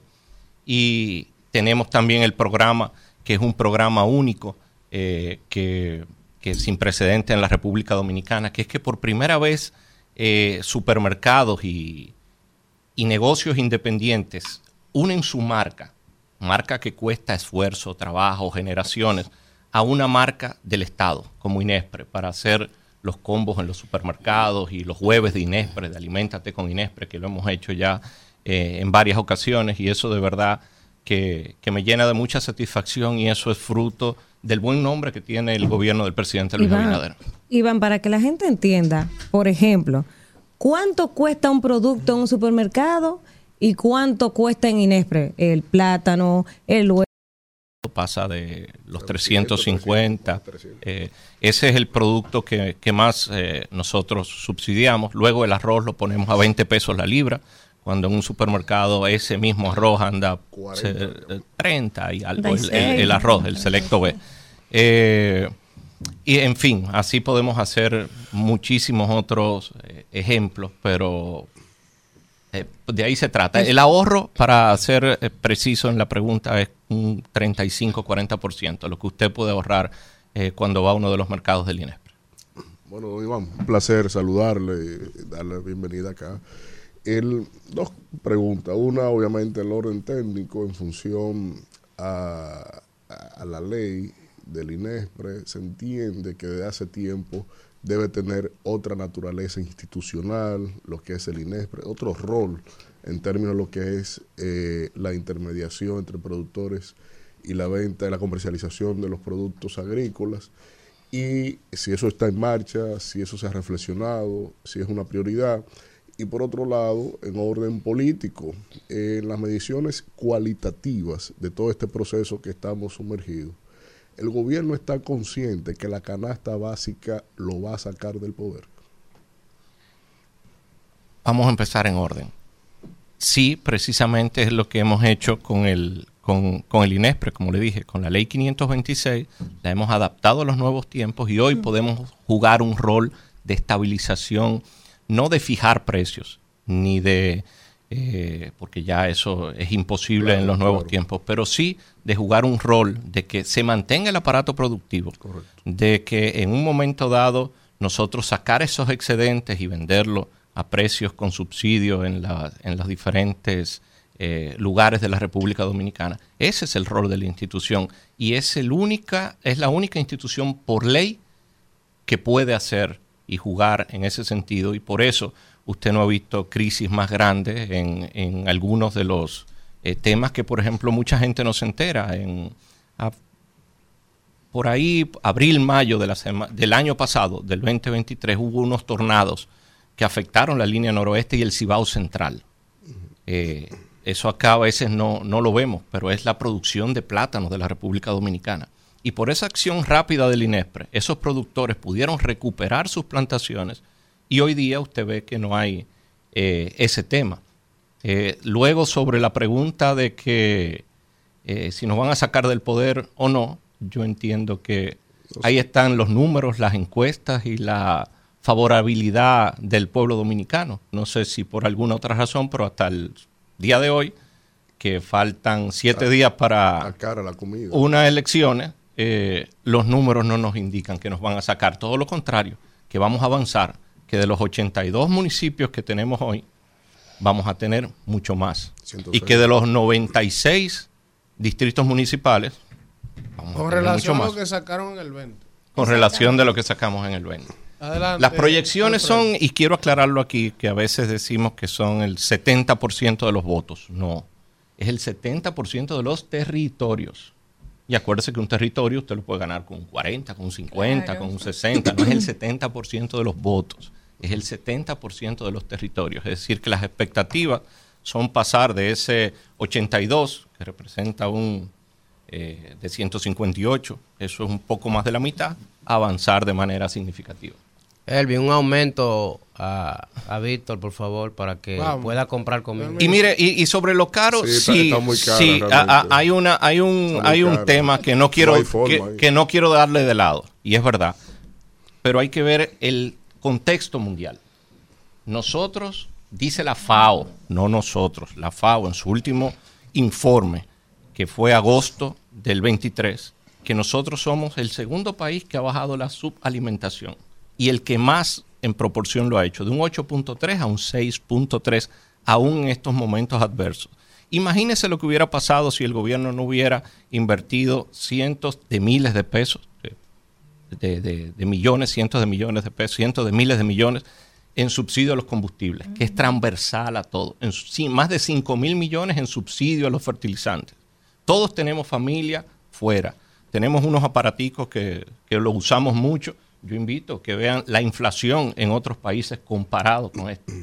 Tenemos una producción agropecuaria que tiene dos años creciendo más que la economía dominicana. Es decir, que eh, eh, hay producción, por más que se quiera decir, lo dicen los números del Banco Central y también coinciden con ese de la FAO. Tenemos una economía que ha ido creciendo, unos turistas que por primera vez pasan de 10 millones de turistas, creo que son 10 millones 300 mil, y esa gente hay que darle comida. ¿Y dónde usted cree que le damos la comida? Es de aquí. Ellos vienen aquí a República Dominicana. Entonces sí, hay un, hay un tema, pero hay un tema global. Y dentro de ese tema global que nos ha tocado, pandemia, eh, fenómenos naturales, guerras que han disparado los commodities, dentro de ese esquema mundial, nosotros somos de los países, y lo podemos decir con orgullo, que hemos podido manejar mejor esa crisis. Primero, porque no ha habido escasez. Y hay países como España que en un momento dado limitaron el arroz.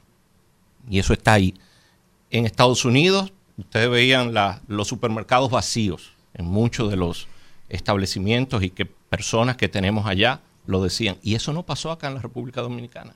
Y sí, eh, eh, ha ido avanzando ese tema, pero lo hemos manejado eh, según los números internacionales de, una, de la mejor manera posible. No sé si había otra forma de hacerlo. Bien, mire, eh, Iván,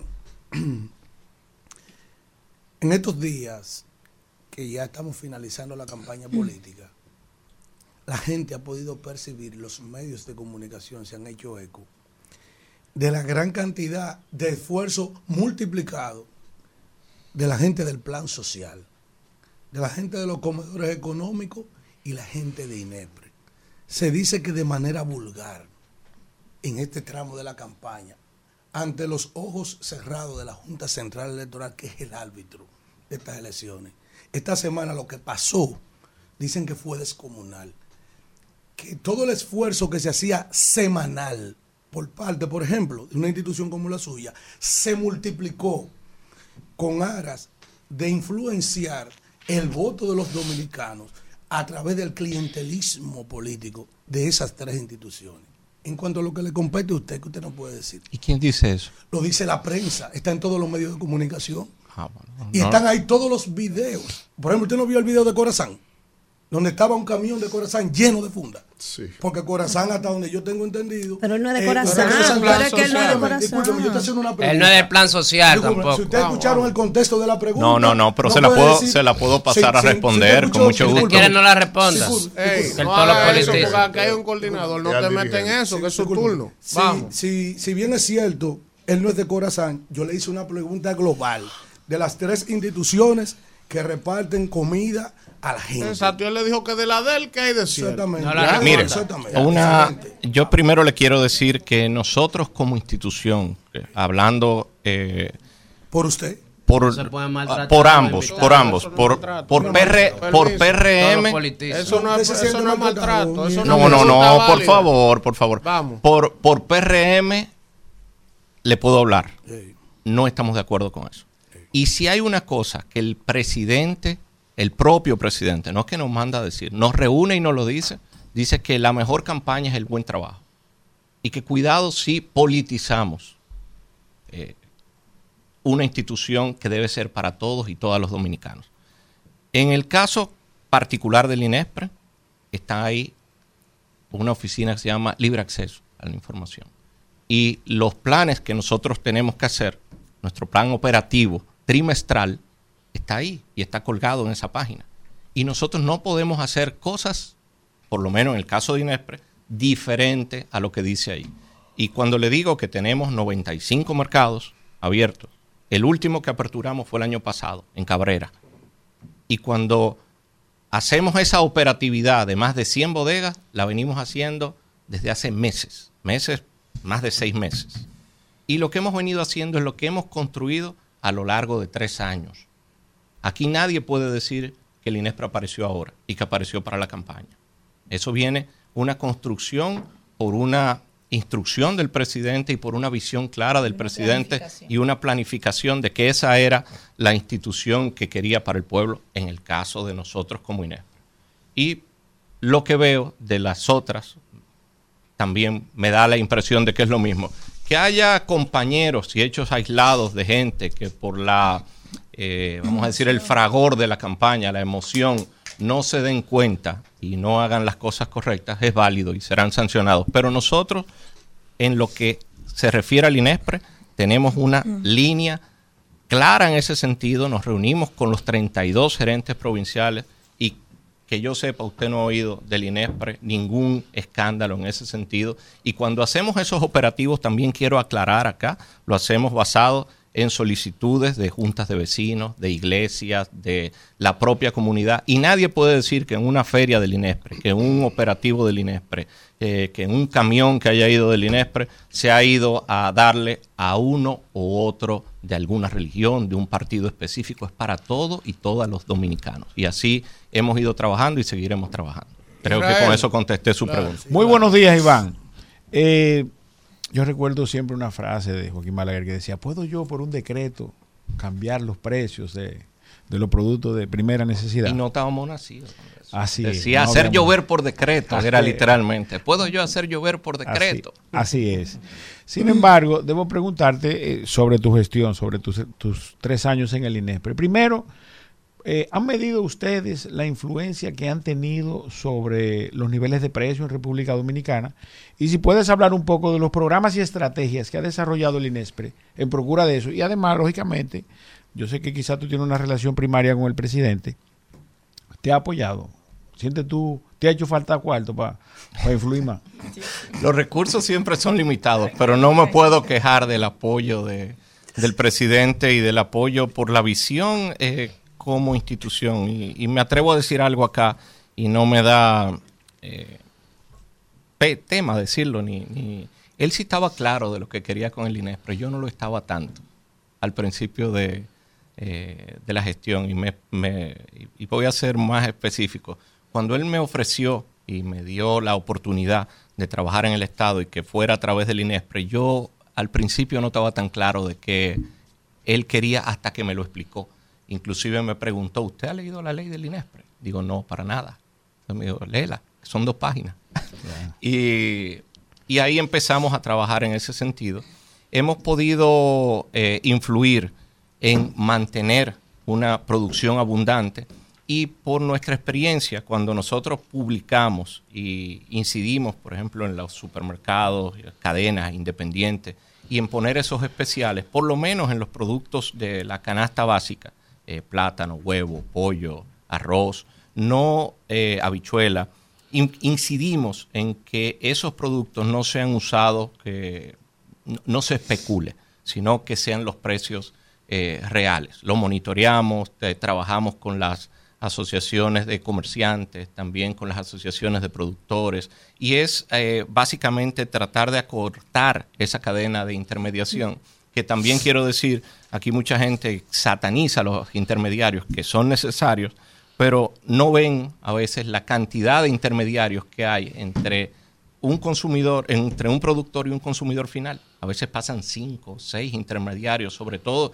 si es, eh, si son zonas lejanas como Elías Piña, Pedernales, que fueron de los primeros puntos de Inespre que nosotros eh, abrimos. Entonces, para poner un ejemplo claro, cuando usted va a, un, a Pedernales o a Elías Piña y tiene el arroz de Inespre a 20 pesos, un comerciante no lo puede vender a 50 porque le, le dicen un nombre que a nadie le gusta.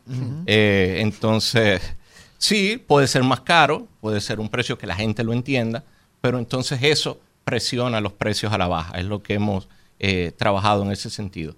Y es un desafío seguir haciendo la institución más fuerte, más operativa, porque ya es una República Dominicana grande, una República Dominicana que, que, tiene muchos productores, que tiene muchas aristas de comercio, y es la idea de trabajar de la mano con ese sector privado y con los productores de la República Dominicana, que quiero también aquí aprovechar y mandar un reconocimiento. Si bien eso que yo mencioné, de escasez, de, de que no hay escasez, de que tenemos una producción creciente, es por los productores de la República Dominicana que se han puesto las pilas. Si bien el gobierno le ha mandado señales, eh, ese, ese discurso de toma de posesión a tasa cero, eh, se sienten apoyados por el sector público, pero el riesgo se lo toman ellos. Y- Y, Iván, y el trabajo de día a día lo hacen eh, ellos. eh, para concluir, so- so- sobre el tema del- de la calidad de la clase media, de, de los productos, ¿puede un clase media sin temor ir y, y- y- y recibir la calidad de los productos lo hacen, a lo que está acostumbrado? Lo hacen y paso a preguntar, eh, por ejemplo, y paso a contestarte. En los supermercados lo hacen, en los mercados de productores lo hacen y en las bodegas móviles lo hacen también. Y eso se debe a que nosotros tenemos un departamento de normas técnicas que todos los productos que pasan a venderse en el INESPRE tienen que ser previamente autorizados por ese departamento que funciona muy bien y que usted, por ejemplo, ve un arroz de Inespre y es un arroz de primerísima calidad, los pollos que vendemos allá son de primerísima calidad, los huevos, porque nosotros atendemos al día de hoy más de un millón de dominicanos mensual, pasan por los diferentes programas del INESPRE. Y cuando usted ve que no hay ruido, de que me dieron algo dañado, me dieron algo chiquito, que este arroz tiene piedra, eh, que los huevos parecen de paloma en vez de, de- de gallina, entonces eh, no hemos cuidado mucho de eso y lo hemos mantenido a través del tiempo, no ahora. Eso no se construye de la noche a la mañana, eso es un esfuerzo conjunto de mucho personal que hay mucho personal calificado, mucho personal eh, que se desvela por hacer las cosas bien y que ha entendido las instrucciones del presidente y un presidente también que está 24/7 pendiente de todas esas cosas. Vamos, Elías. Gracias, Iván. Un funcionario que responde mensajes y llamadas. Eh, Gracias, sí, me consta porque yo lo, yo llamo y me responde. Iván, usted Seguiremos, dijo- seguiremos así. A Sí. veces, a veces me se me van, pero sí, pero lo importante es que, esté, trato, que esté disponible. Eh, eh, usted dijo que el consumidor se ahorra entre un 40 a un 35% en la compra en Inespre. Es así.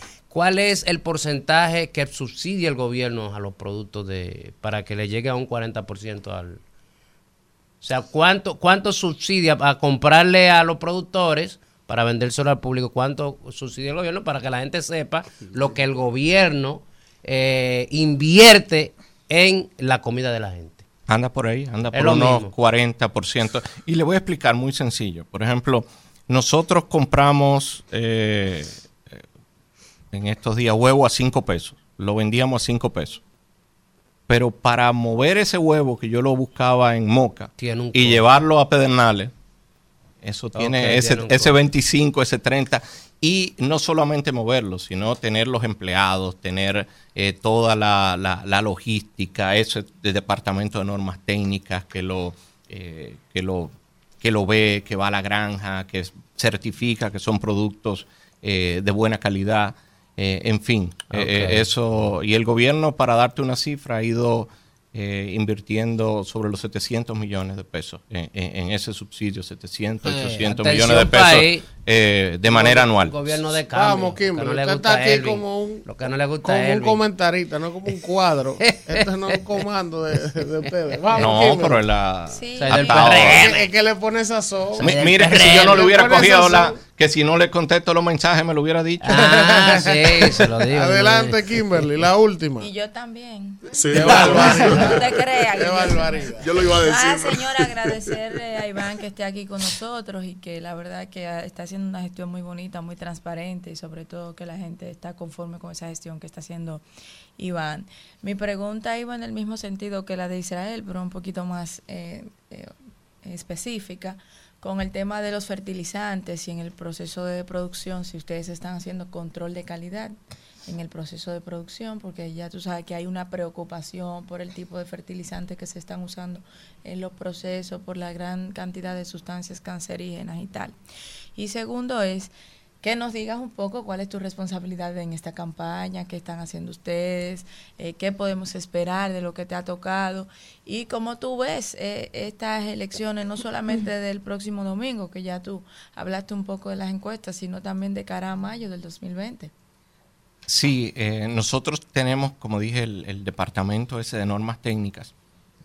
Y en ese departamento también capacitamos productores. El año pasado pudimos capacitar unos 1.300 productores, en el año solamente 2023. En lo que llevamos de gestión, andamos por los 7.000 productores capacitados en buenas prácticas, en manejo post cosecha.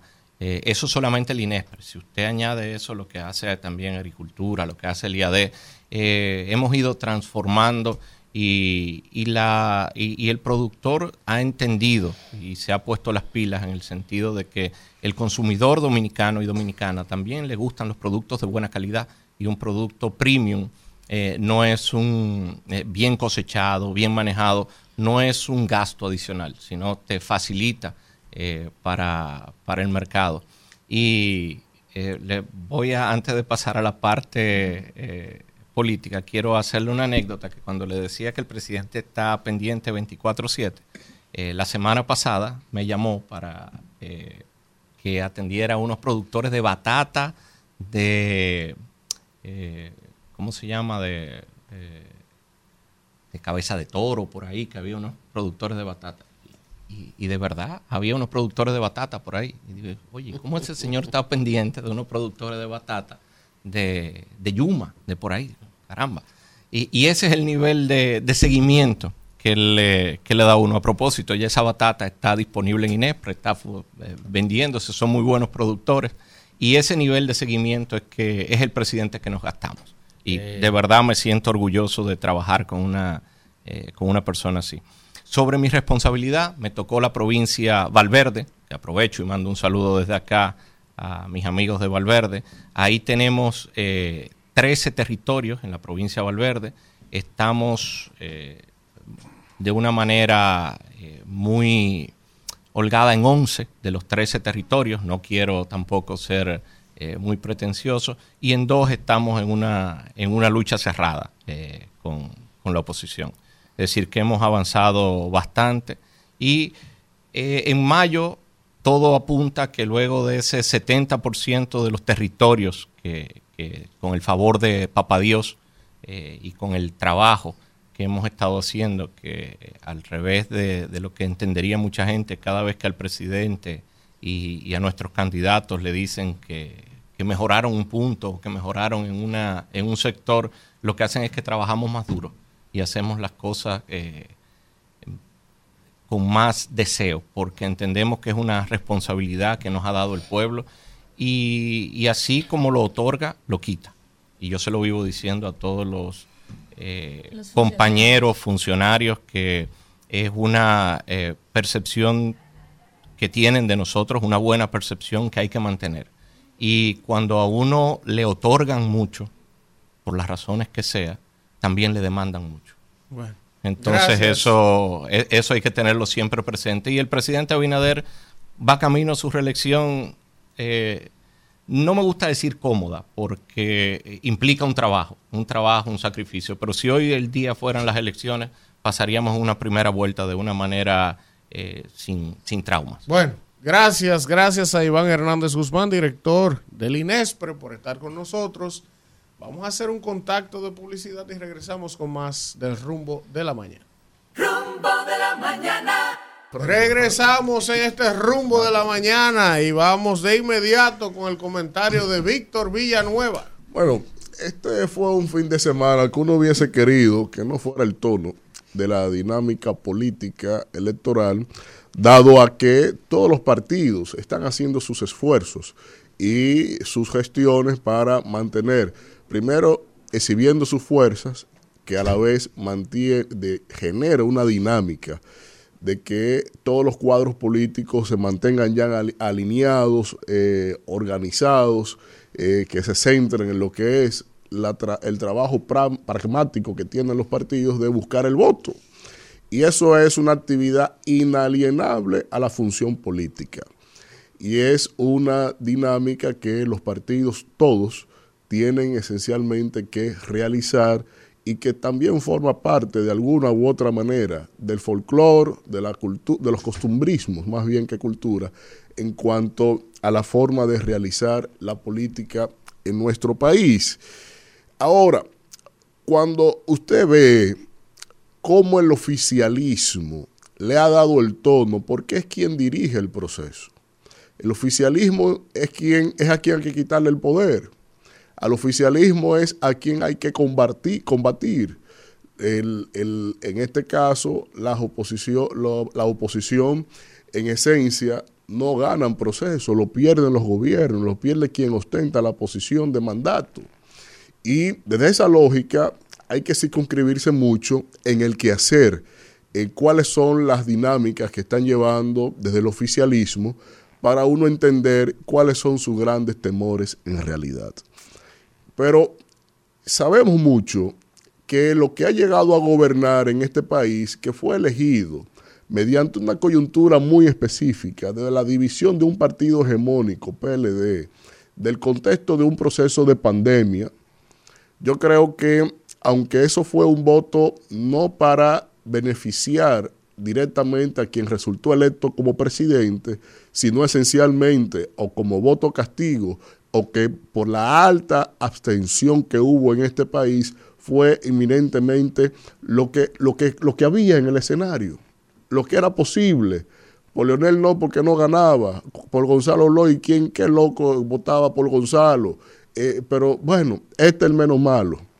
Y se le solaparon a esta administración, a este gobierno, muchos pecados capitales dentro de lo que es la incapacidad, el miedo de que nos metieran en una crisis como fue la última heredad en cuanto a Hipólito Mejía, y hasta inclusive se le ha tolerado a esta administración su evidente contubernio con sectores como lo del narcotráfico que eh, se metieron hasta el tuétano en el proceso electoral, llevando inclusive a un escenario hasta de desvergüenza como lo que hicieron con los, los eh, diputados y esta gente de Santiago los Caballeros, porque Santiago, como un país, como una provincia tan emblemática, que cuida tanto su, su trayectoria, su imagen, fíjense cómo fue que le pagaron a la sociedad de Santiago, de Santiago para, para representarlo con narcotraficantes.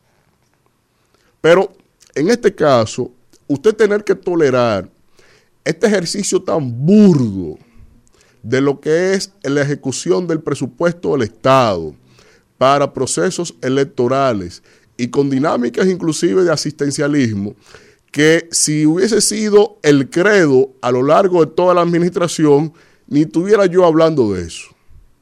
Porque aquí se nos enseñó en esto que han pregonado a lo largo de todo el proceso de que no había necesidad de volver a la cajita, a la fundita. Eso era práctica del pasado, eso estaba superado. Y eso eran cosas de antal Eso era de Lionel, de Danilo, de Balaguer, que, que, mal, que, que mal acostumbraron a la sociedad. Ah, pero resulta que ahora hay que volver a eso.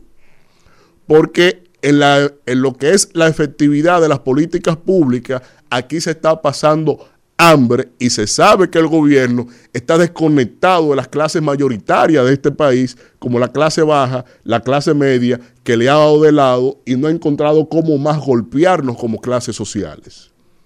Y como eso es el norte, como esa es la actuación que llevan, también hay que tolerarle que esta pseudo categoría de ciudadanos tengan esos exhibicionismos en términos hasta de desnudarse en actividades políticas al ritmo de una danza que aquí nadie está dispuesto a tolerar porque uno tiene hijos. Pero ¿qué más resulta también de la incapacidad en la gestión pública? Uno ahora en el Distrito Nacional tiene que elegir a una alcaldía que por lo menos se dedique a, a actividades propias de la alcaldía. Porque cuando usted ve la razón de, Carolina Mejía, caramba, Carolina Mejía es una alcaldesa que lo tiene todo y hace nada. Y se dedica netamente a un, empecinamiento de administrar su imagen a base de redes sociales. ¿Y cómo es posible que aunque su papá tenga la mitad del gobierno en términos de ministerios, no haya podido realizar una sola cosa emblemática para su gestión y que la, ciudad lo necesita. Si usted ve alumbrado público, aquí no hay alumbrado público. Si usted ve las aceras, aquí no hay acera. Si usted ve lo que es la seguridad, que también le implica la gestión municipal, nunca ha dado una declaración ni una actuación en función de la alcaldía para interesarse con el tema relacionado a la seguridad del Distrito Nacional.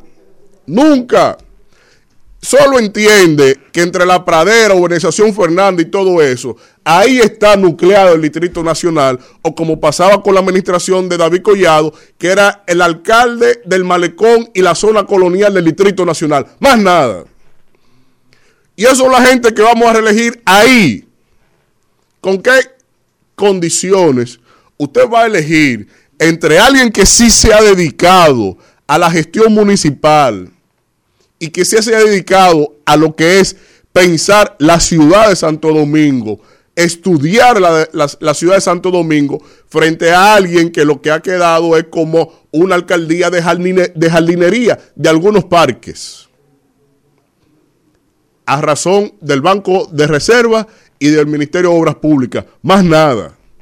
Entonces, hay que tolerar eso y tener la gráfica que fue tan burda como lo ve eh, Barahona en este fin de semana de tener a Tony Peña Guava como si fuera en ese ejercicio mecánico que sustentándome yo en la misma crítica de ellos como PRM, fue tan burdo y asqueante de las administraciones anteriores y de manera particular no defiendo que así se haga la política y menos con lo cuarto ajeno, don Tony. Porque si fueran suyos, regálenlo, que mucho que le ha salido.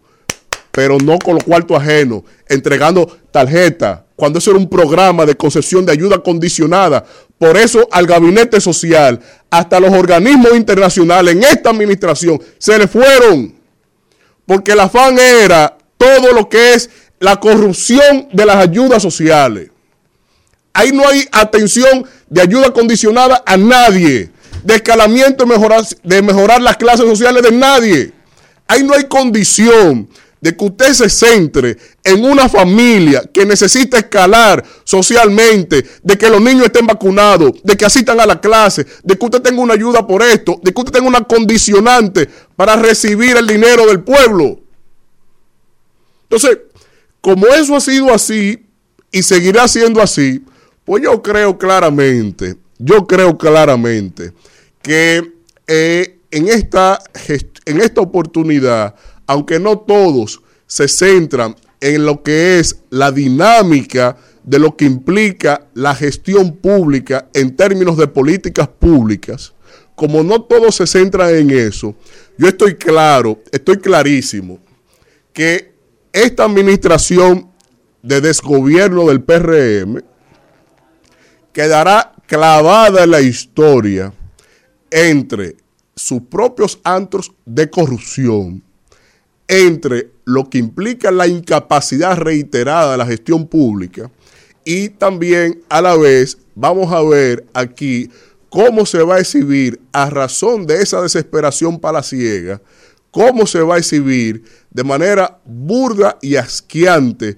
como lo fue este fin de semana entre lo de Barahona, lo de Tony Peñaguaba y hasta el desliz de lo del bendito concierto este que hasta el ícono más grande de este país, a lo que siempre se ha soñado de tener, no uno, no, diez conciertos al año de Juan Luis Guerra en este país, hasta eso lo contaminan. Porque una cosa era los mil y tantos millones de pesos que tenía Danilo Medina en su gobierno para publicidad y Joao Santana. Y otra cosa es ver inclusive nueve mil y pico de millones de pesos en publicidad en una gestión que lo que menos hace es políticas públicas. Válgame Dios y Dios no agarre confesado con esta gente, porque lo que vamos a ver es esencialmente, esencialmente un desfilfarro burdo y asqueante, como han sido el impacto de sus supuestas políticas públicas. Rumbo de la mañana. Bueno, regresamos en este rumbo de la mañana cuando son las 9 y 9 minutos y tenemos otro invitado especial. Para todos nosotros se trata de don Fernando Fernández, miembro de la dirección política del Partido Fuerza del Pueblo y es una extraordinaria oportunidad. Y de delegado técnico ante la Junta. Delegado ante la Junta para hablar de algunas cosas a una semana de las elecciones municipales. Gracias por estar con nosotros, Fernando. Gracias a ustedes por la invitación. Fernando, el gobierno ha establecido, lo decía nuestro invitado anterior en esa misma silla que usted está sentado, y reiteró que ellos, su meta es lograr el 70% de los territorios a nivel municipal. Pero hace unos días, nuestro amigo y su compañero de partido, César Fernández, la semana pasada estuvo ahí en esa silla también y decía César que la oposición tiene como meta lograr el 70% de los territorios. Entonces, uno dice, bueno, si esa es la meta del gobierno y si esa es la meta de la oposición, ¿cuál de los dos está más cerca de la verdad? Porque aquí hay uno que está mintiendo, Fernando. buena pregunta. Bueno, eso se contesta fácil. Vamos a ver. Ah, mire, si el gobierno quiere buscar un 70%, está admitiendo que va a perder. Porque actualmente ellos tienen un 71.5%. Es decir, ya ellos están soltando... De los territorios. De los territorios. Están soltando un 1.5 eh, de adelanto. Pero el gobierno obtuvo, creo que fueron 81. 82. 82, ¿verdad? Eh, En el 20. en, en las elecciones pasadas. Y eh, se agenció unos 30 y pico, 32 me parece. Anda por los 113, 112. 107, creo. 113, 112, creo que es el último. Incluso el presidente hoy publicó un, un artículo en el que especificaba esos números. Presidente del PLD, de la Fuerza del Pueblo. Fernando. Estamos en a cinco días de unas elecciones municipales. Y las señales que usted está viendo son básicamente de desesperación. Eh, eh, solamente antes de ayer, eh, uno de los candidatos, bueno, se la para hacer una publicidad en un acto privado, un acto en el que no, no aportó nada, ¿verdad? Eh, y con una figura, como decía don Víctor hace un rato, que es un ícono del arte nacional, de la cultura nacional. Es decir, que están pasando límites en busca de, de un elector que no encuentran. Porque se agenciaron eh, alcaldías que no fueron votadas para ellos. El PRM llegó al gobierno por una coyuntura muy específica, muy concreta que se dieron en las elecciones pasadas, en la que el partido de gobierno eh, prácticamente colapsó, se dividió. Todo el mundo conoce esa historia. Y aún así, solamente pudo obtener 81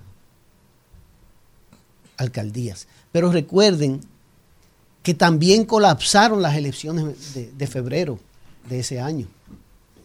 Es decir, que al ya desmérito que tenía el gobierno de turno en ese momento, a, la ya división que mostraba eh, su partido, a eso también se le sumó el desastre electoral del año eh, 2020, de febrero del 2020. Las elecciones tuvieron que suspenderse y celebrarse en marzo.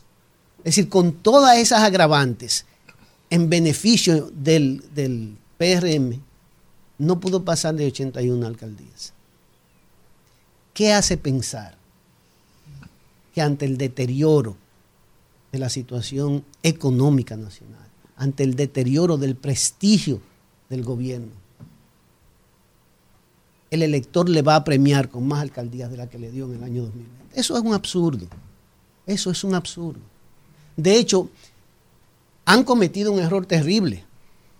Porque pensar que cuando un alcalde usted lo, lo sonsaca y se lo lleva y lo compra y le ofrece, usted se está llevando al elector de ese alcalde. Es un error político también garrafal. Es decir, no hay ninguna posibilidad, ninguna posibilidad de que el gobierno repita, no el 71.5 que tiene en la actualidad, ni el 70.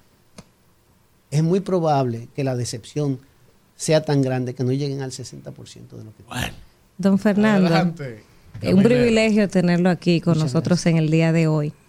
Eh, Usted como delegado técnico de la Fuerza del Pueblo ante la Junta, me gustaría saber varias cosas. Primero, ¿qué esperan ustedes de esa, de esa denuncia que han hecho del uso y abuso de los recursos públicos? ¿Qué esperan que le responda la Junta? Porque eso no es nuevo. O sea, ahora lo hacen los que están en el poder, pero antes lo hacían los, los, los que estaban, ¿verdad? Y también me gustaría saber cuál es la situación de los fondos de los partidos, si ya la Junta le entregó, qué es lo que dicen, si no lo han entregado, cuándo, para cuándo le van a entregar. Había una queja de que hay un retraso. Sí, hay un retraso. Eh, Yo voy a decir mi opinión personal de lo que está ocurriendo con la Junta. Nosotros desde que este, esta nueva Junta llegó y tomó posesión, le advertimos de la necesidad de revisar los errores de la Junta pasada, de no tirar al vacío, al olvido, eh, las auditorías que el sistema necesitaba, de, las que ameritaba, porque todo lo que ocurrió en el proceso anterior se debió a ese descuido de la Junta.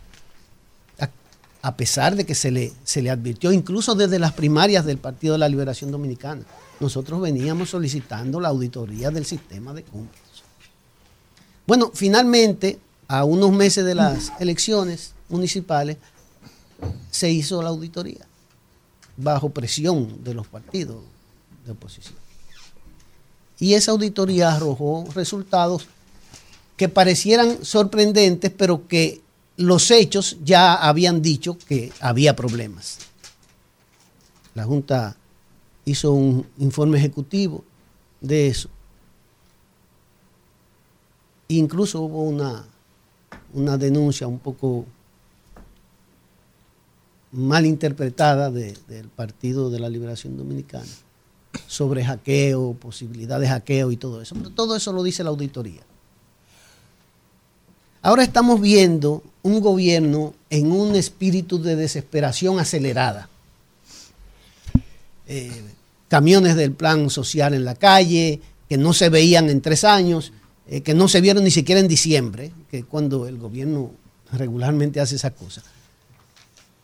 Y eh, Comedor económico. comedor económico, sí, todo, todo lo que son los servicios sociales se reactivaron. Mucha planchecina, aparecieron, mucha aparecieron todos esos servicios sociales.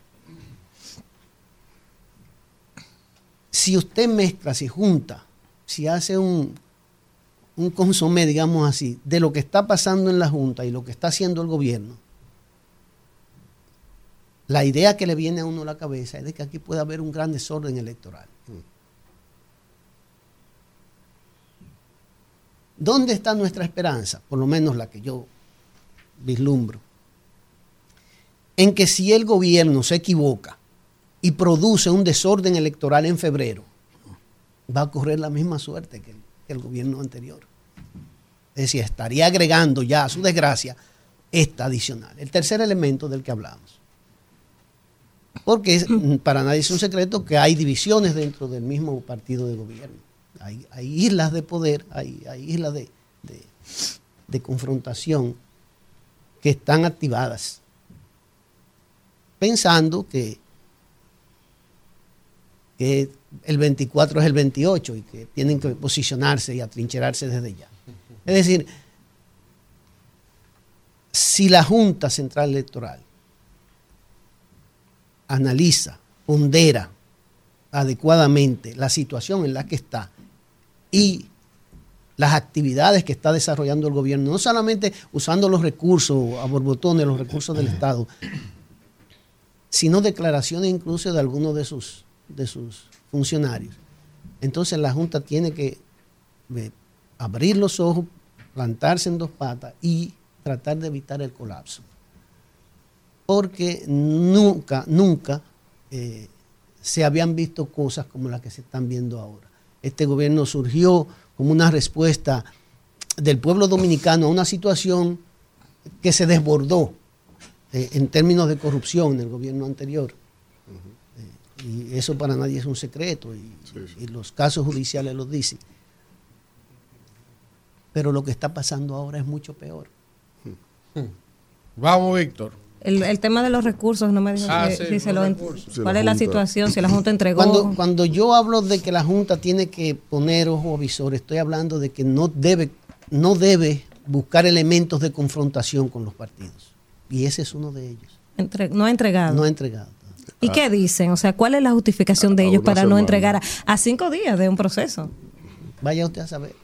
O sea, yo, don Fernando, un privilegio. ¿verdad? Gracias. Eh, tener, compartir un escenario de alguien de sus condiciones siempre un privilegio y para nosotros nos honra mucho. Pero, don Fernando, vámonos al pragmatismo de esta cosa. Tengo más de un año y medio desde aquí señalando punto por punto con la mejor de, los intereses de que la Junta se supere a sí misma. Y cada vez veo dos cosas. Un presidente de la Junta más genuflexo al Estado, al gobierno central, y un anacronismo en función a los elementos técnicos de organización del proceso. Los escáneres, eh, equipo especializado de elecciones no van a ser utilizados. El software que se está utilizando, otra quimera más. Vienen ahora con escáneres HP comprado ahí en cualquier sitio, eh, con redes vulnerables. ¿Qué es, lo que, es lo que está haciendo esta Junta Central Electoral? ¿Cómo podemos tipificar? Usted dio algunos punticos ahí, pero es un tema que es de amplia preocupación y que ellos no tratan, o sea, y mire que no hay mala fe en lo que planteo, es que ellos mismos han construido este andamiaje que es de barro. Yo voy a decir algo y me van a excusar, porque lo voy a decir en mi nombre. Yo siento que en la Junta hay un grupo de jueces que se han apandillado. ¿Cómo así? se han apandillado y entonces han dejado en minoría. Miembros de la Junta. Sí, han dejado en minoría al presidente. Lo que ha ocurrido es que el No presidente, el presidente de la. Junta eh, eh, no ha podido hallar la forma de, de enfrentarse con, con ese, con ese grupo. Esa es la situación. real. Pero eh, vamos, expl- explique algo más. ¿Cómo que se han apandillado? Porque simplemente usted ha hecho el enunciado, pero usted que está ahí dentro. no están pensando en el país, están pensando en, en un partido político. Esa es la realidad. ¿Cómo te esa correlación ahí dentro? Porque antes, discúlpeme, incluso hasta cuando estaba dividida en contenciosa y administrativa, y luego de que se eliminó la fusión, siempre se le dio una participación a los partidos políticos y que generaba un equilibrio. Por ejemplo, un caso de Eddie Olivares, en un momento determinado en que estaba en mayoría la fuerza política que comandaba el país en ese momento. ¿Cómo está esa correlación de fuerza ahí adentro? Usted que está ahí dentro. Los, los hechos hablan por sí mismos. Eh, el, el elemento económico, por ejemplo, es un indicativo claro de eso. ¿Por qué retener los fondos de los partidos de, de oposición? Porque en este caso el gobierno no tiene ese problema. Hoy están retenidos, hoy a cinco días. Hasta donde yo tengo entendido, sí. Pero es una parte o todo el dinero. Bueno, la parte que corresponde a, este a este año. Todavía no se lo han entregado. Coño, pero y esto aquí está todo el mundo tranquilo. Esto, Pero yo, yo le estoy diciendo que, hay, hay, hay elementos que apuntan eh, en la dirección equivocada, en lo que uno quisiera que fuera un proceso transparente, diáfano, un proceso en paz, digamos así. Y, y esa es la norma cuando se trata de, de, de los partidos que llegan sin saber por qué han llegado al gobierno. Es decir, a los que, a los que se le ha, eh, le ha salido un, un billete premiado, electoralmente hablando. ¿no? Porque cuando un partido trabaja, su elector se gana el favor del elector, no tiene necesidad de hacer esas cosas. Bukele. No tiene necesidad. Incluso Bukele renunció de- de- del gobierno y, y se dio el lujo de ir a unas elecciones sin él ser presidente. Pero eso es porque hay un trabajo que se ha hecho en la base de la sociedad, del cual él está seguro y su pueblo también.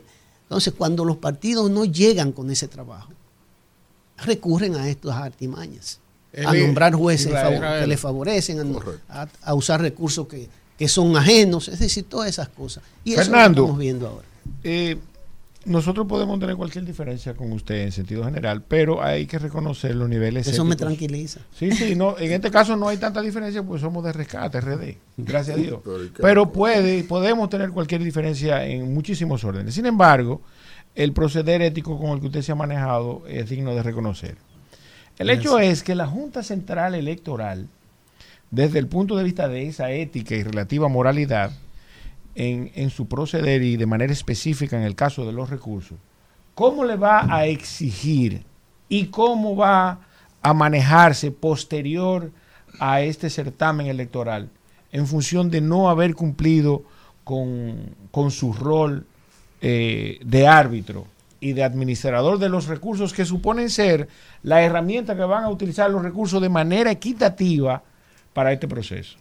Bueno, yo no puedo hablar por la Junta, pero yo puedo decirle lo que es correcto o lo que sería lo correcto ante un sistema que todavía es democrático, hasta donde uno entiende. Que tenemos que presentar informe, cómo estamos financiando. Así es. Eh, pero además yo digo, eso es un elemento prácticamente innecesario.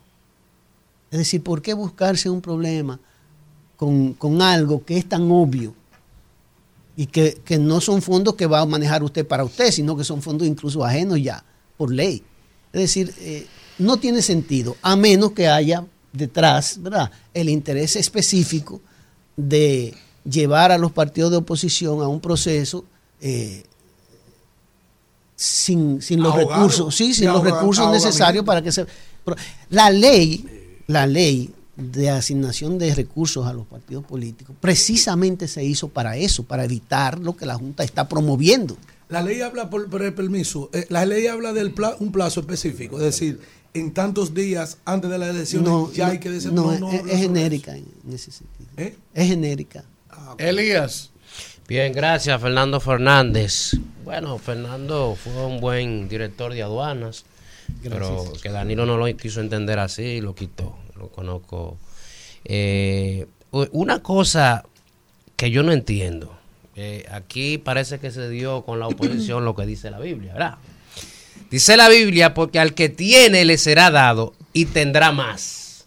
Y al que no tiene, aún lo que tiene, le será quitado. ¿Qué es lo que ha pasado con las alcaldes de la oposición que más de 30 han venido para acá? Entonces, mi pregunta es, si de ustedes están viniendo para acá, ¿cómo es que ustedes dicen que vamos a sacar menos alcaldes? Lo, lo primero es que a mí no me quitaron, eh, Elías. Yo cumplí mis cuatro años en Ah, la ok. Dirección General de Aduanas. Pues corrijo entonces lo Sí. que dije. Sí, Mantén sí. tu palabra. no, corrijo, porque yo tenía un malentendido. De hecho, yo debo revelarles aquí que Y yo tenía un mes que le había renunciado al presidente. Ah. Sí. Pero no había un problema interno, era ahí. Había muchísimas cosas, Sí. pero, pero solamente para aclarar ese punto. Ah, bueno. Y eso Yo agua- lo que sé es que había un rumor, que había problemas. Pero vamos. Es su chisme. Usted que el invitado usted- conteste, ¿no? Que usted te- cree que va a venir aquí a manipular. te está frenando demasiado. Vamos. Eh, la, la otra parte, eh, don Elías, es que,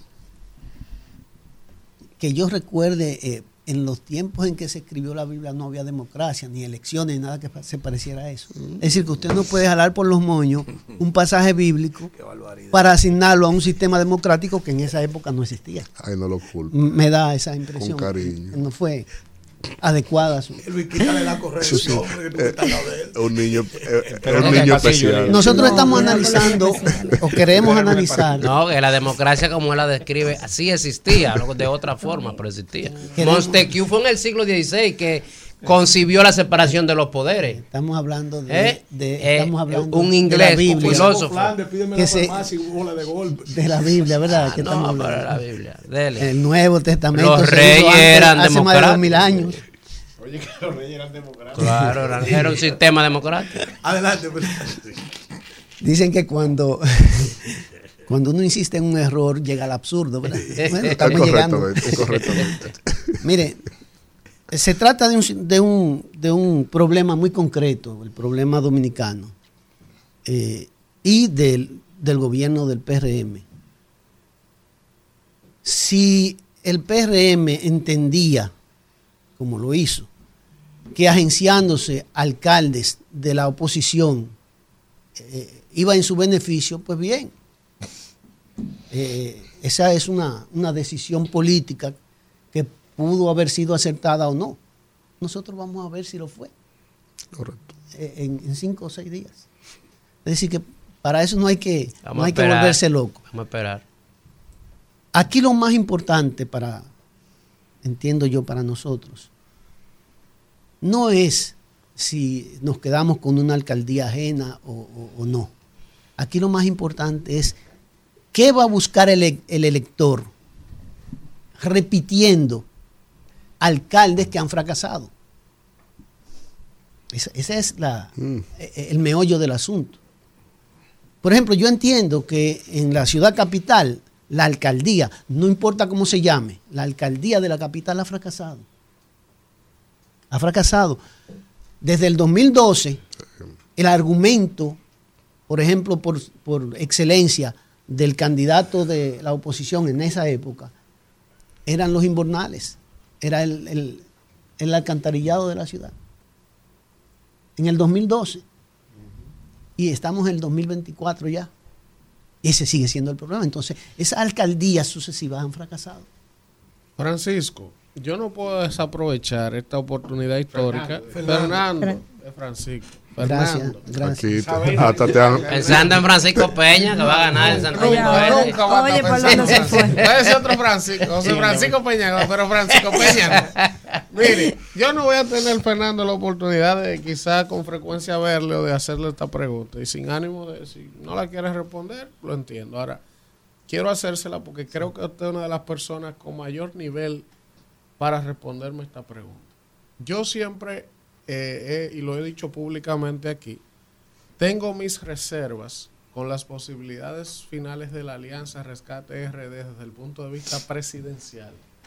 Porque yo sostengo una teoría muy personal de que el presidente Medina no va a mover media piedra para que Leonel vuelva a subir la escalinata del Palacio Nacional. Es una convicción yo tengo en función de lo que yo he estudiado de Danilo, su comportamiento, su forma de ser, resentido, una persona que es difícil de perdonar.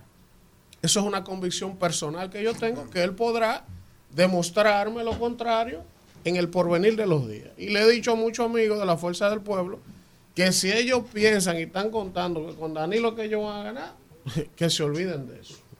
Entonces, usted que fue asistente del presidente Medina, cuando poca gente lo era al inicio de su... Yo quiero que usted me dé su opinión sobre esa valoración que yo tengo, de los esfuerzos que él haría para que finalmente la alianza se consagre a nivel presidencial. Voy a ser descarnadamente honesto con usted. Eso es lo que yo quiero, por eso le estoy Mire, preguntando. Yo duré 31 años al lado de Danilo Medina. 31 años. Se presentó la situación que se presentó, eh, que yo la vi venir en la transición del 2012. En la transición del 2012. Si, si ustedes buscan en los archivos, hay una fotografía en las escalinatas del Palacio Nacional el 16 de agosto del año 2012, cuando Danilo llega al Palacio. Yo no fui a su toma de posesión. Yo esperé al presidente en ese momento, vestido de gris en las escalinatas del Palacio. Si ya yo en la transición veía venir algunas cosas que ocurrieron, que no me gustaban. Wow, que- usted no estuvo en el acto. de Yo no estuve en el acto. Wow. Dicho esto, yo concordaba exactamente con usted. Incluso yo llegué a decir delante de muchos de mis compañeros, Es decir, pero ¿en qué momento usted concordaba con él? ¿Pasado o presente? hasta hace poco, Hasta hace poco, vamos. yo llegué a decir en, en una reunión de, de la dirección política de la Fuerza del Pueblo que yo no iba a ser un obstáculo para que se diera una, una alianza con, con las fuerzas opositoras, incluyendo al PLD. Y agoté ese turno porque yo sabía que mis compañeros me veían Como así, obstáculo, como el posible obstáculo. Y yo... Como una retrans. Sí. Dije que no lo iba a hacer. Pero advertía que yo creía y estaba convencido de que Danilo Medina se sacaba los dos ojos para que Leonel perdiera uno. Usted pensaba en ese momento. Yo, de- ¿Qué yo dije ahora? eso. Yo dije ¿En eso. qué año fue? Aguántese, que eso ahora Hace no poco. Él lo sigue pensando. No, Yo no, dije él eso. dijo, dijo. No, no, aguántate, es un hombre que usted no va a Vamos a escuchar. Ahora yo les voy a decir lo siguiente. Vamos a ver. Ya él los perdió los dos Mm, y Leonel no ha perdido ninguno. mm. Farmacia Mella. Eso significa que ya Danilo no tiene nada No que tiene perder. nada que perder. Entonces se abre la posibilidad real de que esta alianza funcione y que él no sea ningún obstáculo para ello. Así yo lo veo ahora. Yo, Espero haber contestado. Ahí está. yo Ahí sabe que yo pensaba igual. Usted me corregía a mí. Usted Tal- pensaba. No, yo estuve aquí que evangelicé a este hombre, pelea con este hombre. Él me, él me doblegó. Yo porque... soy un periodista independiente. sí, me preocupaba pero, realmente. Pero, ¿Usted independiente? Lo, lo, que está pasando. Si me lo está diciendo Fernando, claro. que tiene más que esencia que yo. No, y un no, hombre de ciencia. mayor diferencia que yo. Con Danilo Medina. No, que, que lo usted, conoce con 31 años. Que, que además no he escuchado con... los comentarios. De, no he escuchado los comentarios. Muchas gracias. Ahora, yo, yo, sigo a Fernando. Los matrimonios se rompen porque, mira, 31 un año siguiendo a Danilo y se rompió eso. El matrimonio se rompió. Eso la vida. 31 años. Eso pasa. Pero, él es capaz de hacer una catarsis. Búscalo en el diccionario. Oye, bien, entonces, a ti, Elías. Sí. Y entender también que sucede eso ante las mejores familias. Qué fisto. y que hoy eh, quien fue tu adversario, mañana puede ser tu aliado en política. Yo no estoy condicionando lo que usted ha dicho sino estoy siendo, eh, estoy haciendo acopio de lo que usted acaba de expresar ahora mismo, de alguien que fue por lana y ha resultado tranquilado, que me está Tranquilado mirando. yo. No, tú mismo, tú no, mismo. porque yo- porque tú yo mismo, decir maldito, cosa, que yo- tú no tenías que poner aquí esa pregunta y decirle a él, No. condicionarlo Ah, no antes te de. tienes que a mí lo que yo tengo no, para nada. Para No, nada. Lo que no creo que sea elegante, elegante, maldito. yo quería preguntar. Regresamos en este rumbo de la mañana cuando son las 9 y 39 minutos de la mañana y vamos con el comentario del señor Elías Báez. El hombre que ha subido los ratings en este programa. Y tengo pruebas. Aunque Danira lo dude. No hay duda. buen día, Dominicana. Mira, buen día, equipo. Antes que usted arranque, Sí. tú sabes que la gente de la Junta son mías. Sí. Como Te están dando a comer. Fernando ha hecho una acusación gravísima aquí del fondos. tema de los fondos, de que hay un grupo de jueces apandillado. Yo le tiré de una vez, digo, ustedes tienen que aclarar esto. ¿Y qué pasa? Me dijo que sí, que ya me va a avisar para que llamemos ahora al responsable de eso para que explique. Y Sí, ese- sí. esa es A la, esa una es la semana responsabilidad no se programa. concibe Yo tengo eso, ¿eh? semana- es mi amigo. Yo tengo Den semana dinero. diciéndolo y se entiende que como que es una línea en contra de nada, que un lloriqueo. No, es cumplimiento de la ley. Si es así, o sea. Si es así, ver. están fallando. Es que- Porque, no, por ejemplo, me están diciendo de la Junta, pero yo creo que sea ellos que hablen, porque que yo sí, no soy obviamente. vocero de ellos. No, y, y el dato Ellos- real. Exacto. Por ejemplo, me Fernando están no tenía- diciendo de la Junta que el- hay un tema porque los partidos, según me dice la persona, querían que se le entregara todo el dinero ahora y no por partidas. Ah, Pues dos lesiones. Parece. Entonces la Junta dice que no te puedo dar todo ahora porque por partida. Ah, quieren que acá. que- Pero, pero si la Hay Junta entrega la primera partida, no hay problema. Es que no ha entregado Entreguen nada. la primera. Bueno, gracias, coordinador Elvin Castillo. Eh, este programa se prestigia con mi presencia aquí. Elías Báez. Gracias, Antonio Espaillá. Rumba. Rumberos y rumberos. Bueno, eh, ya saludé. eh, hay que felicitar a la coordinadora de campaña, senadora Farideh Raful, por el trabajo que está haciendo a nivel nacional, eh, buscando los votos. Ayer se juramentaron un grupo de dirigentes de la Fuerza del Pueblo y el PLD. Es lo que yo dije ahorita a Fernando Fernández. Tenemos 30 alcaldes que ganaron con ustedes y vinieron hacia acá. 30 más. Óigase bien, de 158. Más 82 que teníamos. Son 114 eh, alcaldes. Y todos los días están viniendo y ellos dicen que vamos a sacar menos. De por Dios. Yo apuesto a 130 alcaldes de 158. Ya sumando.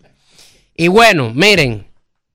Bueno, y tengo también que darme mis likes, Elvin, porque eh, yo soy supervisor de la eh, campaña de Luis Abinader en la co-coordinación con Farideh Raful y por eso le estoy acompañando a nivel nacional y cuando ella no pueda ir yo iré a supervisar los trabajos que las cosas estén haciendo bien. Así que ya ustedes saben. Eduardo San Lobatón, alias Yayo, un excelente funcionario. Yo siempre he dicho como legislador que no es necesario hacer tantas leyes cuando hay voluntad política. Usted no necesita leyes para emprender, para hacer las cosas diferentes.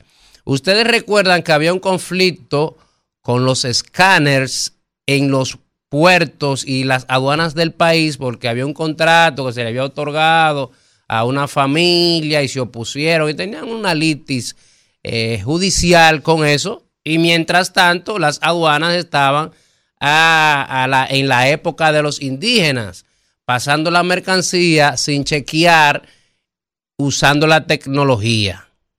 Y por ahí entraban armas, entraban eh, drogas, entraban contrabando de dinero y demás. Llegó San Lobatón y puso los escáneres, resolvió el conflicto amigablemente sin tener que seguir en la justicia. Y el 90% de los puertos y aduanas del país tienen estos aparatos digitales tecnológicos que permiten descubrir los contrabandos, la introducción de droga y las mercancías ilegales. Entonces eso Eso hay que aplaudirlo cuando los funcionarios hacen las cosas bien. Pero oiga lo que se inventó Yayo. El programa de despacho 24 horas. O sea, nosotros estábamos haciendo una ley que se llama burocracia cero en, en el distrito, en, en el Congreso para que eh, en todas las instituciones públicas se agilicen los trámites con relación al, al gobierno cuando un ciudadano nos solicita algo. Y ya Yayo sin la ley implementó lo que es el programa 24 horas. ¿Y qué significa eso? Un gran ahorro para las empresas. Ustedes no, no, no se imaginan el significado que tiene que si una mercancía me la despachan en 15 días, yo dejo de ganarme 15 días eh, eh, en tiempo y dinero.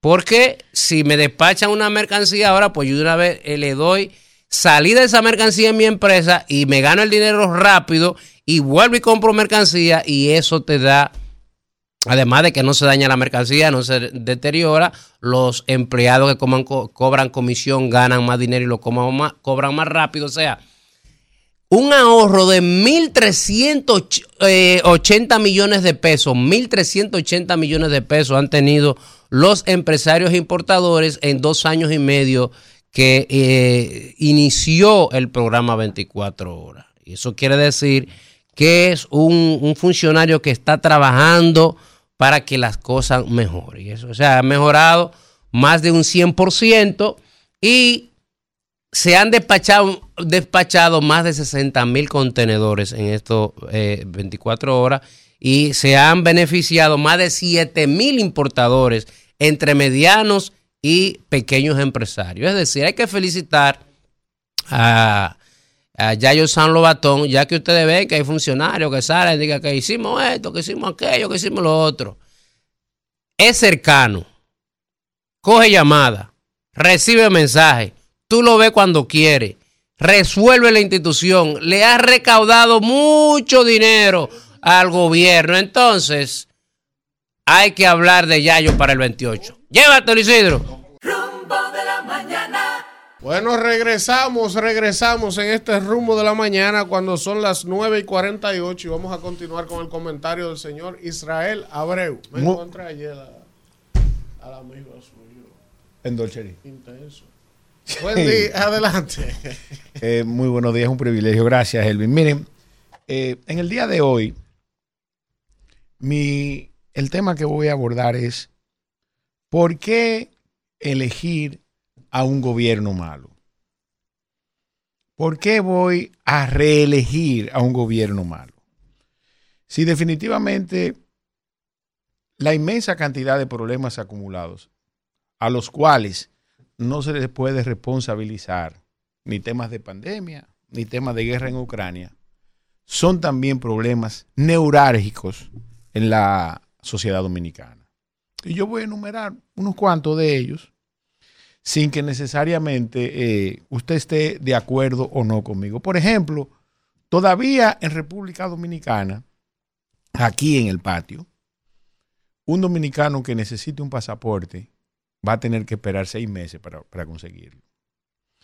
Y si usted está en el extranjero, es el caso de muchos ciudadanos en Italia y en España, y todo esto porque tuvimos la oportunidad de, estar en, en España específicamente, ¿verdad? Eh, usted tiene que esperar hasta ocho meses si lo logra conseguir. Tengo denuncias de ciudadanos dominicanos en Italia y en España que lamentablemente, pasados seis meses, no tienen sus pasaportes. Y todo esto en el escenario del diamante que supone ser ese dominicano en el extranjero, que es el pilar de la economía dominicana, de la economía aquí en el patio. Y lamentablemente, ese ciudadano, los diferentes consulados del mundo, tiene problemas para conseguir un pasaporte.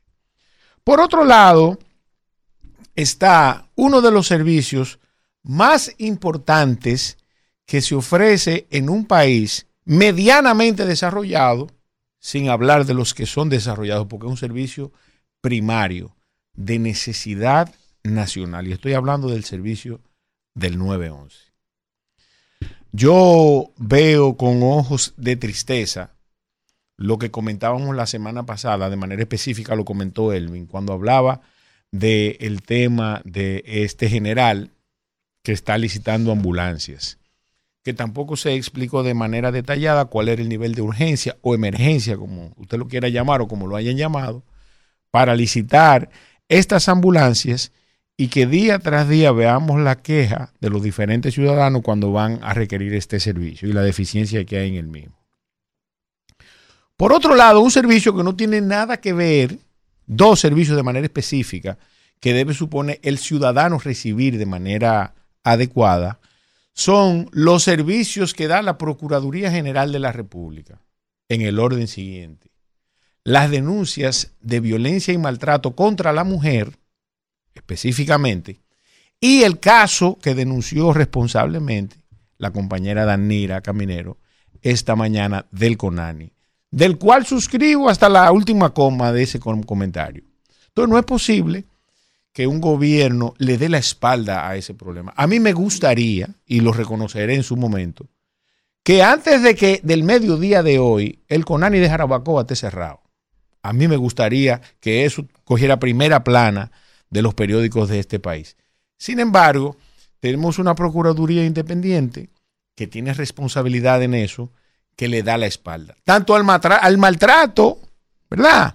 Contra las mujeres dominicanas por hombres abusadores, que lo que se refieren a esos señores, una cosa increíble.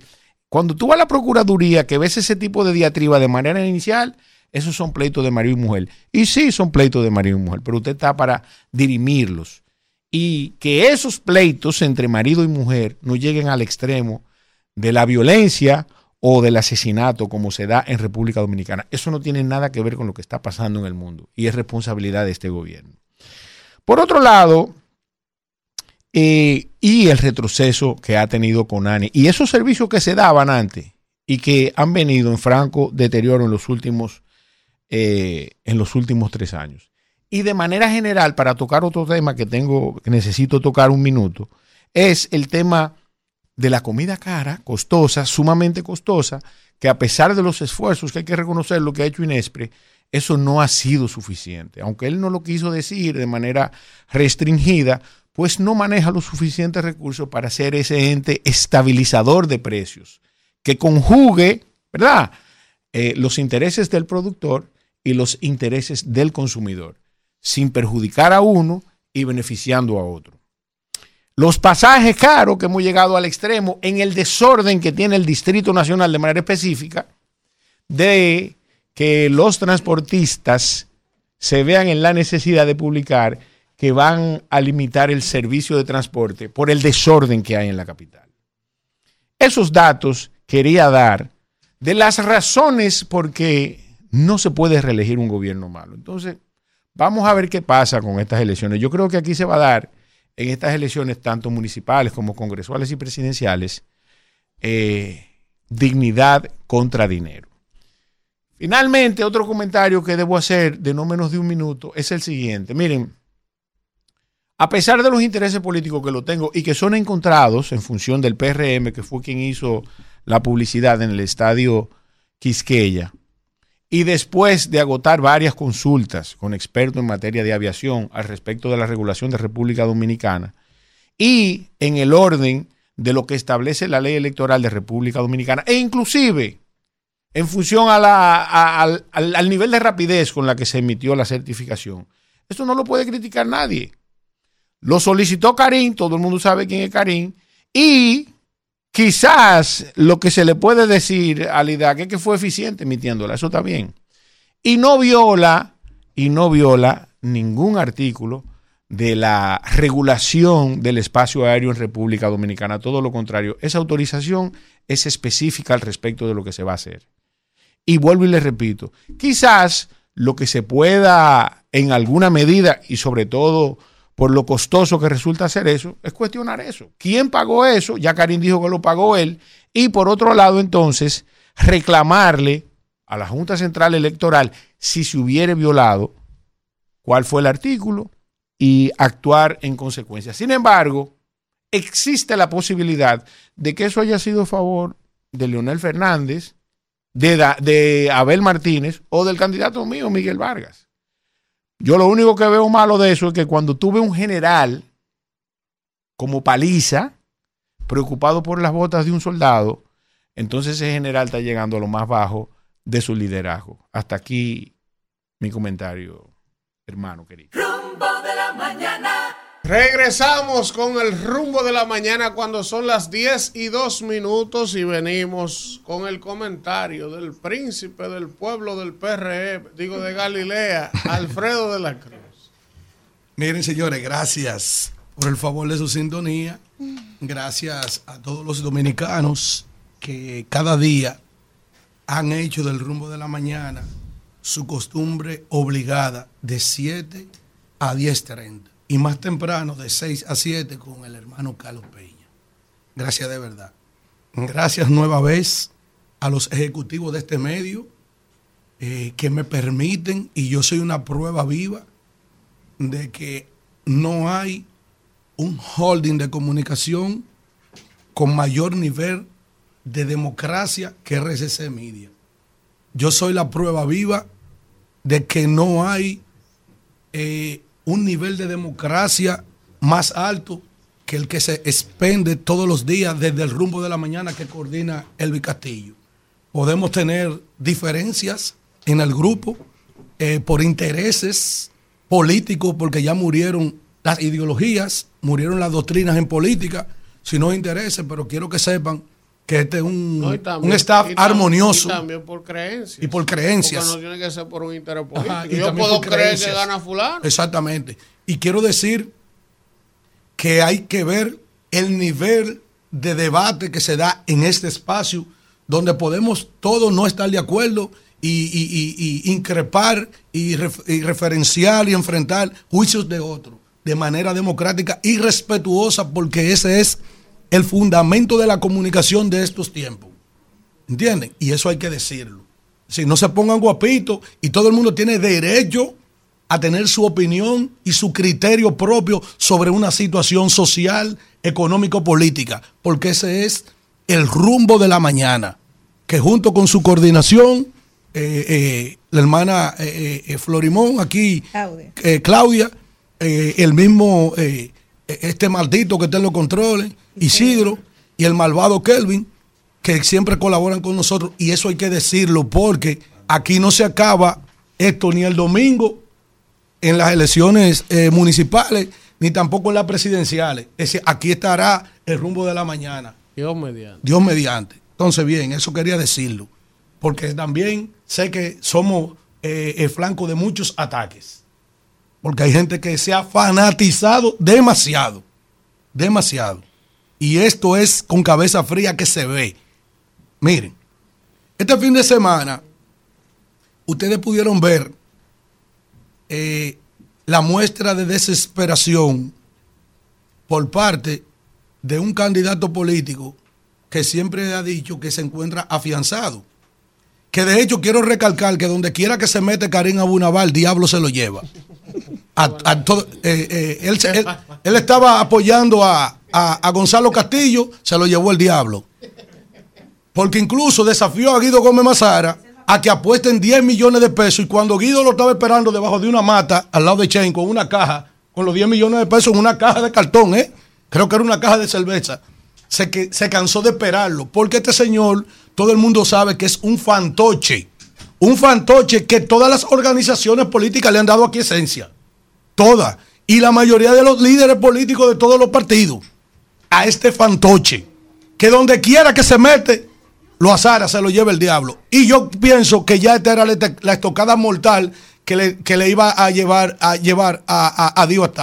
Incluso Dio, después que aplaudió todo eso, en su momento, retiró las publicaciones de su cuenta de redes sociales. Porque él no contaba con la astucia de quién, de gente que se sintió ofendido. ¿Por qué se sintió ofendido?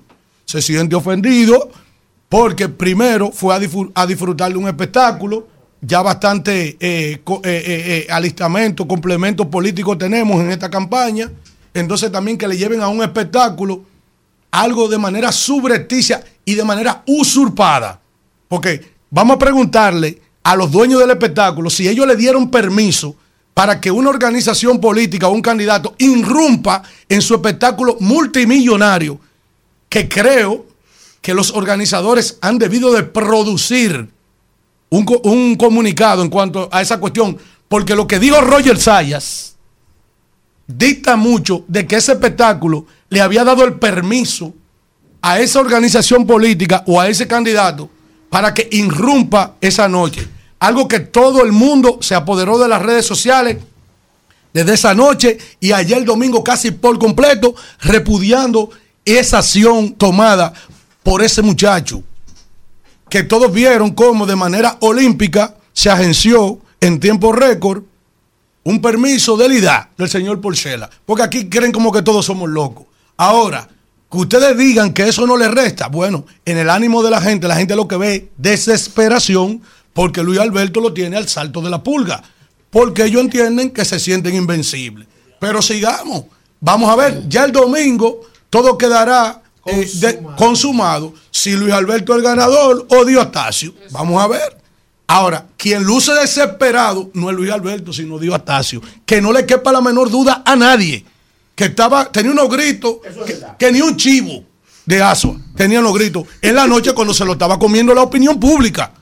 Porque eh, Karim Abunabá, otra vez, en una de sus andanzas, para azarar una candidatura, ayudó a Luis Alberto a que se posicione más, se reposicione más en el gusto de Santo Domingo Este, que la apuñalá empezando temprano, porque fue un día terrible para Dios. Primero lo apuñaleó temprano, eh, en la noche de los cuchillos largos, Manuel Jiménez, con ese tuit que leyó temprano eh, eh, eh, Israel Abreu. Primero lo entró a apuñalar y le dijo, sean libres. Es decir, que lo soltó en banda. Entonces después Karim viene y mete lo- lo- los dos pies en un solo zapato o, o la pone ahí al lado, una plota de mierda en la empalizada. Porque eso fue poner una plota de mierda en la empalizada. Lo que hizo eh, eh, eh, eh, eh, Karim Abunabá. en favor de Luis Alberto y en contra de Dios. Oye, qué paradoja. Hay fin de semana. Bueno, malo. hay fin de semana malo. Viene ahora mi comentario. Ah, porque eso no era. Vamos a unas elecciones sin árbitro y yo estoy muy preocupado. Vamos a unas elecciones sin árbitro y estoy muy preocupado porque ya Agripino murió y porque ya Nicolás de Jesús López Rodríguez está incapacitado. Y vamos a unas elecciones sin árbitro porque esta es la hora en que no llega un embajador y Guy en Haití, en un punto de, de ebullición. Aquí están sucediendo cosas alrededor de República Dominicana en estas elecciones que dan miedo. Y felicitaciones de un presidente de la República como Joe Biden, de que por la, por el, por el, por el, por, la corrupción, el, eh, como ha llevado el, el- el actual gobierno, la lucha contra la corrupción, un gobierno plagado de denuncias y con más de 25 funcionarios destituidos. Entonces, yo estoy muy preocupado. ¿Qué me preocupa a mí? El silencio sepulcral de la Junta Central Electoral, cuando primero, hace días se está diciendo que no está claro y deberían producir un comunicado, porque ya eso es de dominio público de los medios de comunicación, quién tiene la razón, como diría Ana María Polo. ¿Quién tiene la razón en caso cerrado? Si la oposición que está diciendo que no le han entregado los recursos, o la Junta Central que le entregó la parte que le corresponde. Pero alguien tiene que explicar esto porque estamos a seis días de una importante contienda electoral. Entonces, yo veo el empresariado, aquí tampoco está jugando su rol a seis días. El empresariado que tiene que perder más que yo. Ya yo dije que no hay árbitro. No está Nicolás, no está Agripino, no está el embajador de los Estados Unidos, que al igual que en la historia de la República Dominicana se han producido acontecimientos en que uno de los árbitros ha tenido que ser el embajador de la mayor potencia del mundo. Se nominó uno, todavía no termina de llegar. Los empresarios, yo estoy viendo como un silencio los empresarios, como que un desorden que, que pudiera acontecer en República Dominicana en estas elecciones. Los más afectados son quienes tienen más, quienes tienen si, su- sus inversiones son ustedes. Yo le anticipé a ustedes muchísimas cosas recientemente y ahora veo como un silencio sobre ese asunto. La Junta Central Electoral a mí me preocupa. A mí me preocupa. Y mire lo que acaba de decir Fernando Fernández, que está hablando de un apandillamiento que hay dentro ahí. De una cantidad de miembros que están respondiendo a la organización política del oficialismo, el Partido Revolucionario Moderno, y, que, y es como que si tuvieran ahí de mano cruzada a Román Jaque. Ahora, lo cierto es que las obscenidades que se han visto recientemente, eh, tras una denuncia que hizo el Partido de la Liberación Dominicana, yo veo que todo ha sido en silencio y al contrario, lo que se ha arreciado más. Este fin de semana, ustedes vieron, sí, ya no vamos. Eh, esta- este fin de semana ustedes vieron cómo ha arreciado la entrega de fundas, la entrega de, de, de, de, de zinc, la entrega, la, la entrega de, de- de madera, de electrodomésticos, pero de una manera vulgar, que no es que no lo han hecho el Partido de la Liberación Dominicana que duró 16 años, tengo que repetirlo, sino la manera tan evidente, la manera tan grotesca, obscena en que eso ha acontecido. Y aquí parece que no hay un árbitro. Entonces, ¿qué le augura el próximo domingo? También cerones de dinero, cerones de dinero, porque de manera vulgar han mandado a cada provincia, tanto que criticaron eso del PLD, un funcionario público sin tomar licencia.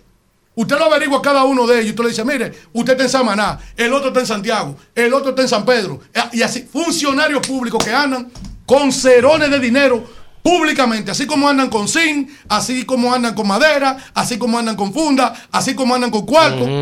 Te dan parece- pena, están perdidos. Isidro. Parece, Ya, parece que aquí no Ya, hay árbitro. Están perdidos, dan pena. No interrumpa, indeseable. Ya, están Vámonos. perdidos. Rumbo de la mañana. Señores, miren, hay una información en las redes sociales. Ustedes saben que este es un programa vanguardista. Y que estamos en vivo, Y eh. que estamos en vivo. Hay un supuesto rumor que ha puesto a circular el señor Jochi Gómez en el Twitter, en la red social, de que el director del DNI, Luis Soto, de que estaría siendo objeto de ser apresado porque supuestamente había contratado unos hackers para las elecciones.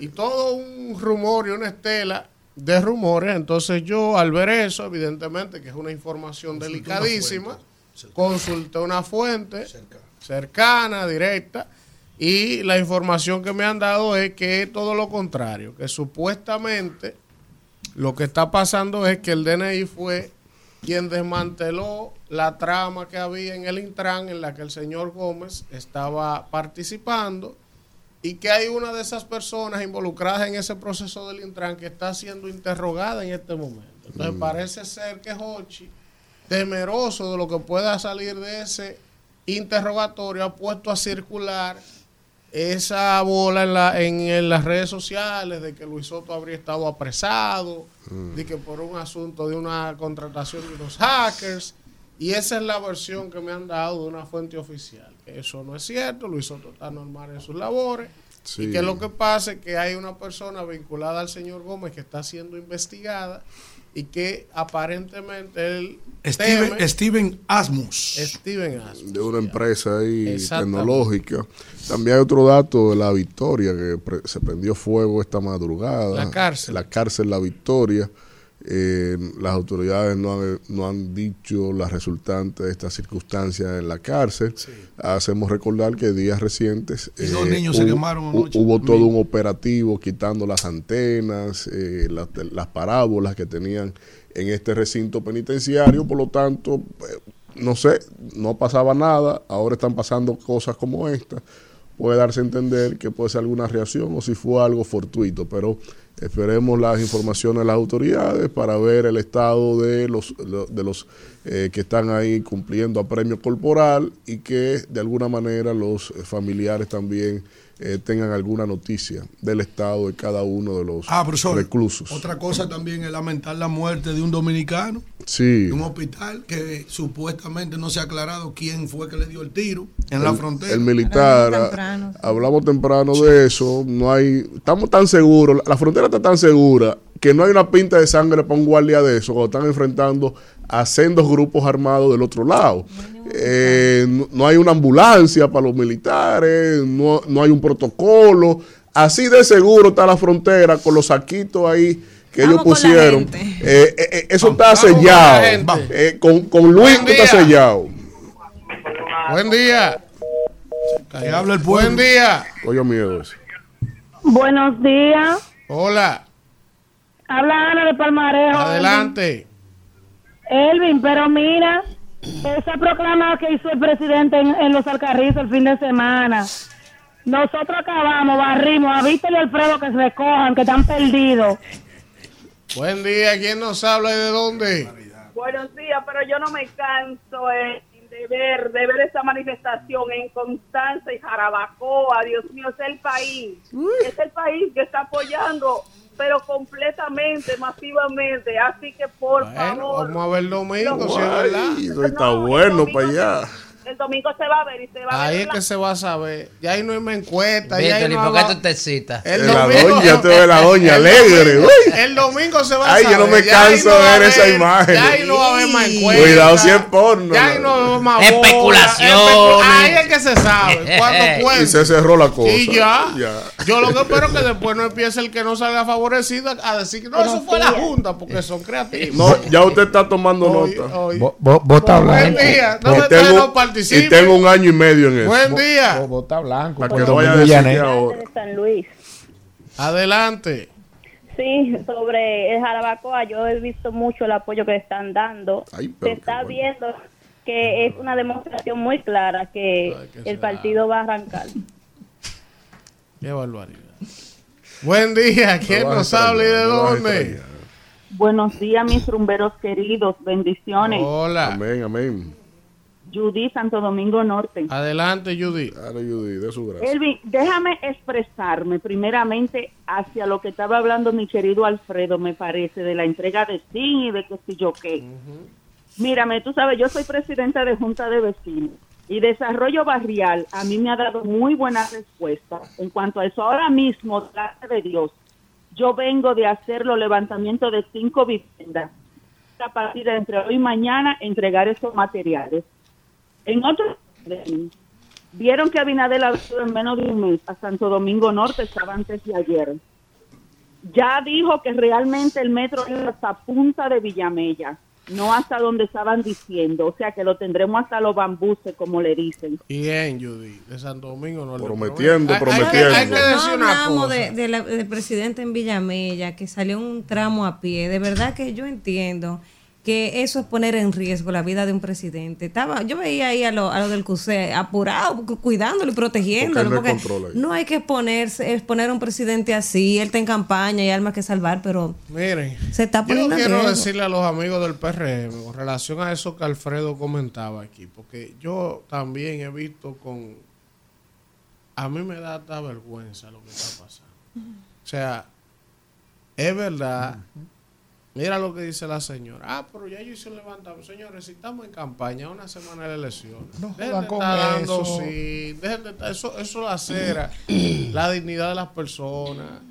¿De ¿Cómo, quién? te co- ¿Cómo que de Al que tú se lo das que lo necesitas. Elías, pero ¿por qué tú se lo das ahora? Siempre- Dáselo fuera de campaña. porque siempre se ha dado. No, no es verdad. Vamos a en caso de, Elías, en caso que se esté dando, no. Siempre se ha dado. En este y en eso- el otro eso gobierno. insulta la miseria de la Que gente. miseria, el pobre que lo ejemplo, necesita lo hace en Un alegra. video ahí, en un camión de corazón dando funda, una vaina que no tiene que ver con Pero eso. tú porque no lo necesitas, Pero ellos lo no necesitan. hacerlo ahora. Pero ahora tienen hambre, Qué mañana van a tener hambre, siempre hay que Yo no estoy darle. de el que se está mojando hay que irlo a tapar. Perfecto, ahora. Es muy fácil decirlo Ahora así hay que irlo a tapar, que se está Mírenlo mojando. bien, eh, Ahora. mírenlo bien, que no, no lo Pero necesita. después de febrero y de mayo. Siempre se da, hermano. No, siempre se Eso fue lo que tú trajiste. Oíste, eso fue lo que tú trajiste. Mírenlo bien, pobres. Yo. Alfredo, Alfredo. eso. Y vamos Yo a no terminar Eso como fue lo que usted trajo. Este es rico, miren. ¿Quién No quiere que lo ayuden a Yo ustedes. quiero que lo ayuden, pero siempre. Aguante que falta poco. Una política. Buen día. Mira, mi hermano, aguante que falta poco. Ahorita. Que lloren. pero vamos a llegar a un acuerdo. eh, eh, ¿Qué vamos a hacer con ¿Quién él? nos habla y de dónde? Eh, oye, Durán Herrera. Dale, Oye, Durán. Hermano, vamos a llegar a un acuerdo. Vamos a hacer una reunión con la gurrupela para que sea una llamada a ella y una llamada a nosotros. Es verdad. Porque es que to- eh, vamos a llegar a un acuerdo. Yo estoy de acuerdo. Y, y- y en cuanto a, a- a tu comentario, excelente, hermano. Pero tú, yo creo que tú eres un ching injusto con Domingo. Hay que dejarlo. Domingo está peleando. está- mira, eh, esta muchacha es una una una, eh, una realidad. Domingo es una realidad. Ella es una percepción. Está bien. Ok. Está bien. Hablamos el lunes. No hay que hablar más. No se le puede hablar de. Buen día, que no hay forma. En la transmisión del Buen Bueno, pero día. ya, espera que llegue el domingo. Porque. Eso es. Buenos días. Adelante. Francisco Mato, Santo Domingo Norte. cuando hay competencia. Buen día. Hermano mío, óigame. En Santo Buen día. Domingo Norte se confirmó la victoria de la Barbie de Santo Domingo No, Norte. olvídese de eso. Ahí va a ganar Carlos. Olvídese de eso. escúchalo, escúchalo. Está bien, de esos anuncios, de esos anuncios. Adelante, de la Barbie. Carlos Guzmán está tan fuerte como tú dices, que están dando de 200 y 150 mil y 50 mil pesos los barrios. Ah, pero ¿a dónde están dando Coño, tanto? pero si Carlos está. ¿Quién se comió mi queso? ¿Y a dónde están dando tanto? Oye, ¿Quién se comió mi queso? 200 Tú nada más tienes que que saber lo bien que está Betty. Oye, Sí. que oye lo que hace Luis. Se te ha ido dos veces. Luis va Alfredo. a un sitio y dice, fulano gana con 55. Va a otro lado, fulano gana Sí. con 60. Y cuando van de Betty dice, ganamos por 15 puntos de ventaja. Eh, Alfredo, Tú ayer. sabes que el esposo de Betty, que fue alcalde de Santo Domingo Norte, ahí dice Sí. unas grabaciones de él diciendo que No, si no ganan todo. va a haber problemas y que va a correr la sangre. hay de todo. Entonces, Alfredo, la gente, ayer- el alcalde de Santiago, digo, el candidato. Víctor, No, el Víctor, esposo de eh, el esposo de la gente. No, pero ¿Qué eso es viejo. escriben Betty tiene No, no, un es y es su esposo. Pero el- de Santiago lo dijo eso No, y que, porque ¿Qué vio y el que de ella, y que ella sabe poco de Víctor eso, Fadul pero, dijo ¿Qué que iba a sacar a la buena o a la mala. ¿Cómo? Sí, ¿Cómo pero- ponen un muchachito pero, de hacer, pero eh, deportivo? Alfredo, ayer yo hice. Ajá. Sí, Víctor un león. Buscan ese video ahí, porque yo no sé cómo ustedes comunican. Alfredo, Usted se va a llevar esa corruptela No, que pero tiene. eso es Él lo verdad. dijo. Oye, el viernes, Alfredo. Ese comunicador dijo. periodista profesional. el viernes yo dije Es que, verdad que Víctor dijo eso. Eh, sí Está señor, en una, en una actividad del ¿A la buena o a la mala? El, el, A la el buena o a viernes la yo dije, mala, Alfredo. Oh, así que ustedes están. a propósito, a propósito de ustedes Villamella, a propósito de eso Villamella, eh, el viernes yo dije, y el presidente me dio la razón el fin de semana, que esto es prometer, prometer, prometer Y nunca meter. hasta meter. y una vez metido, nada de lo prometido. ¡Vámonos! Rumbo de la mañana. Rumba 98.5, una emisora RCC Media.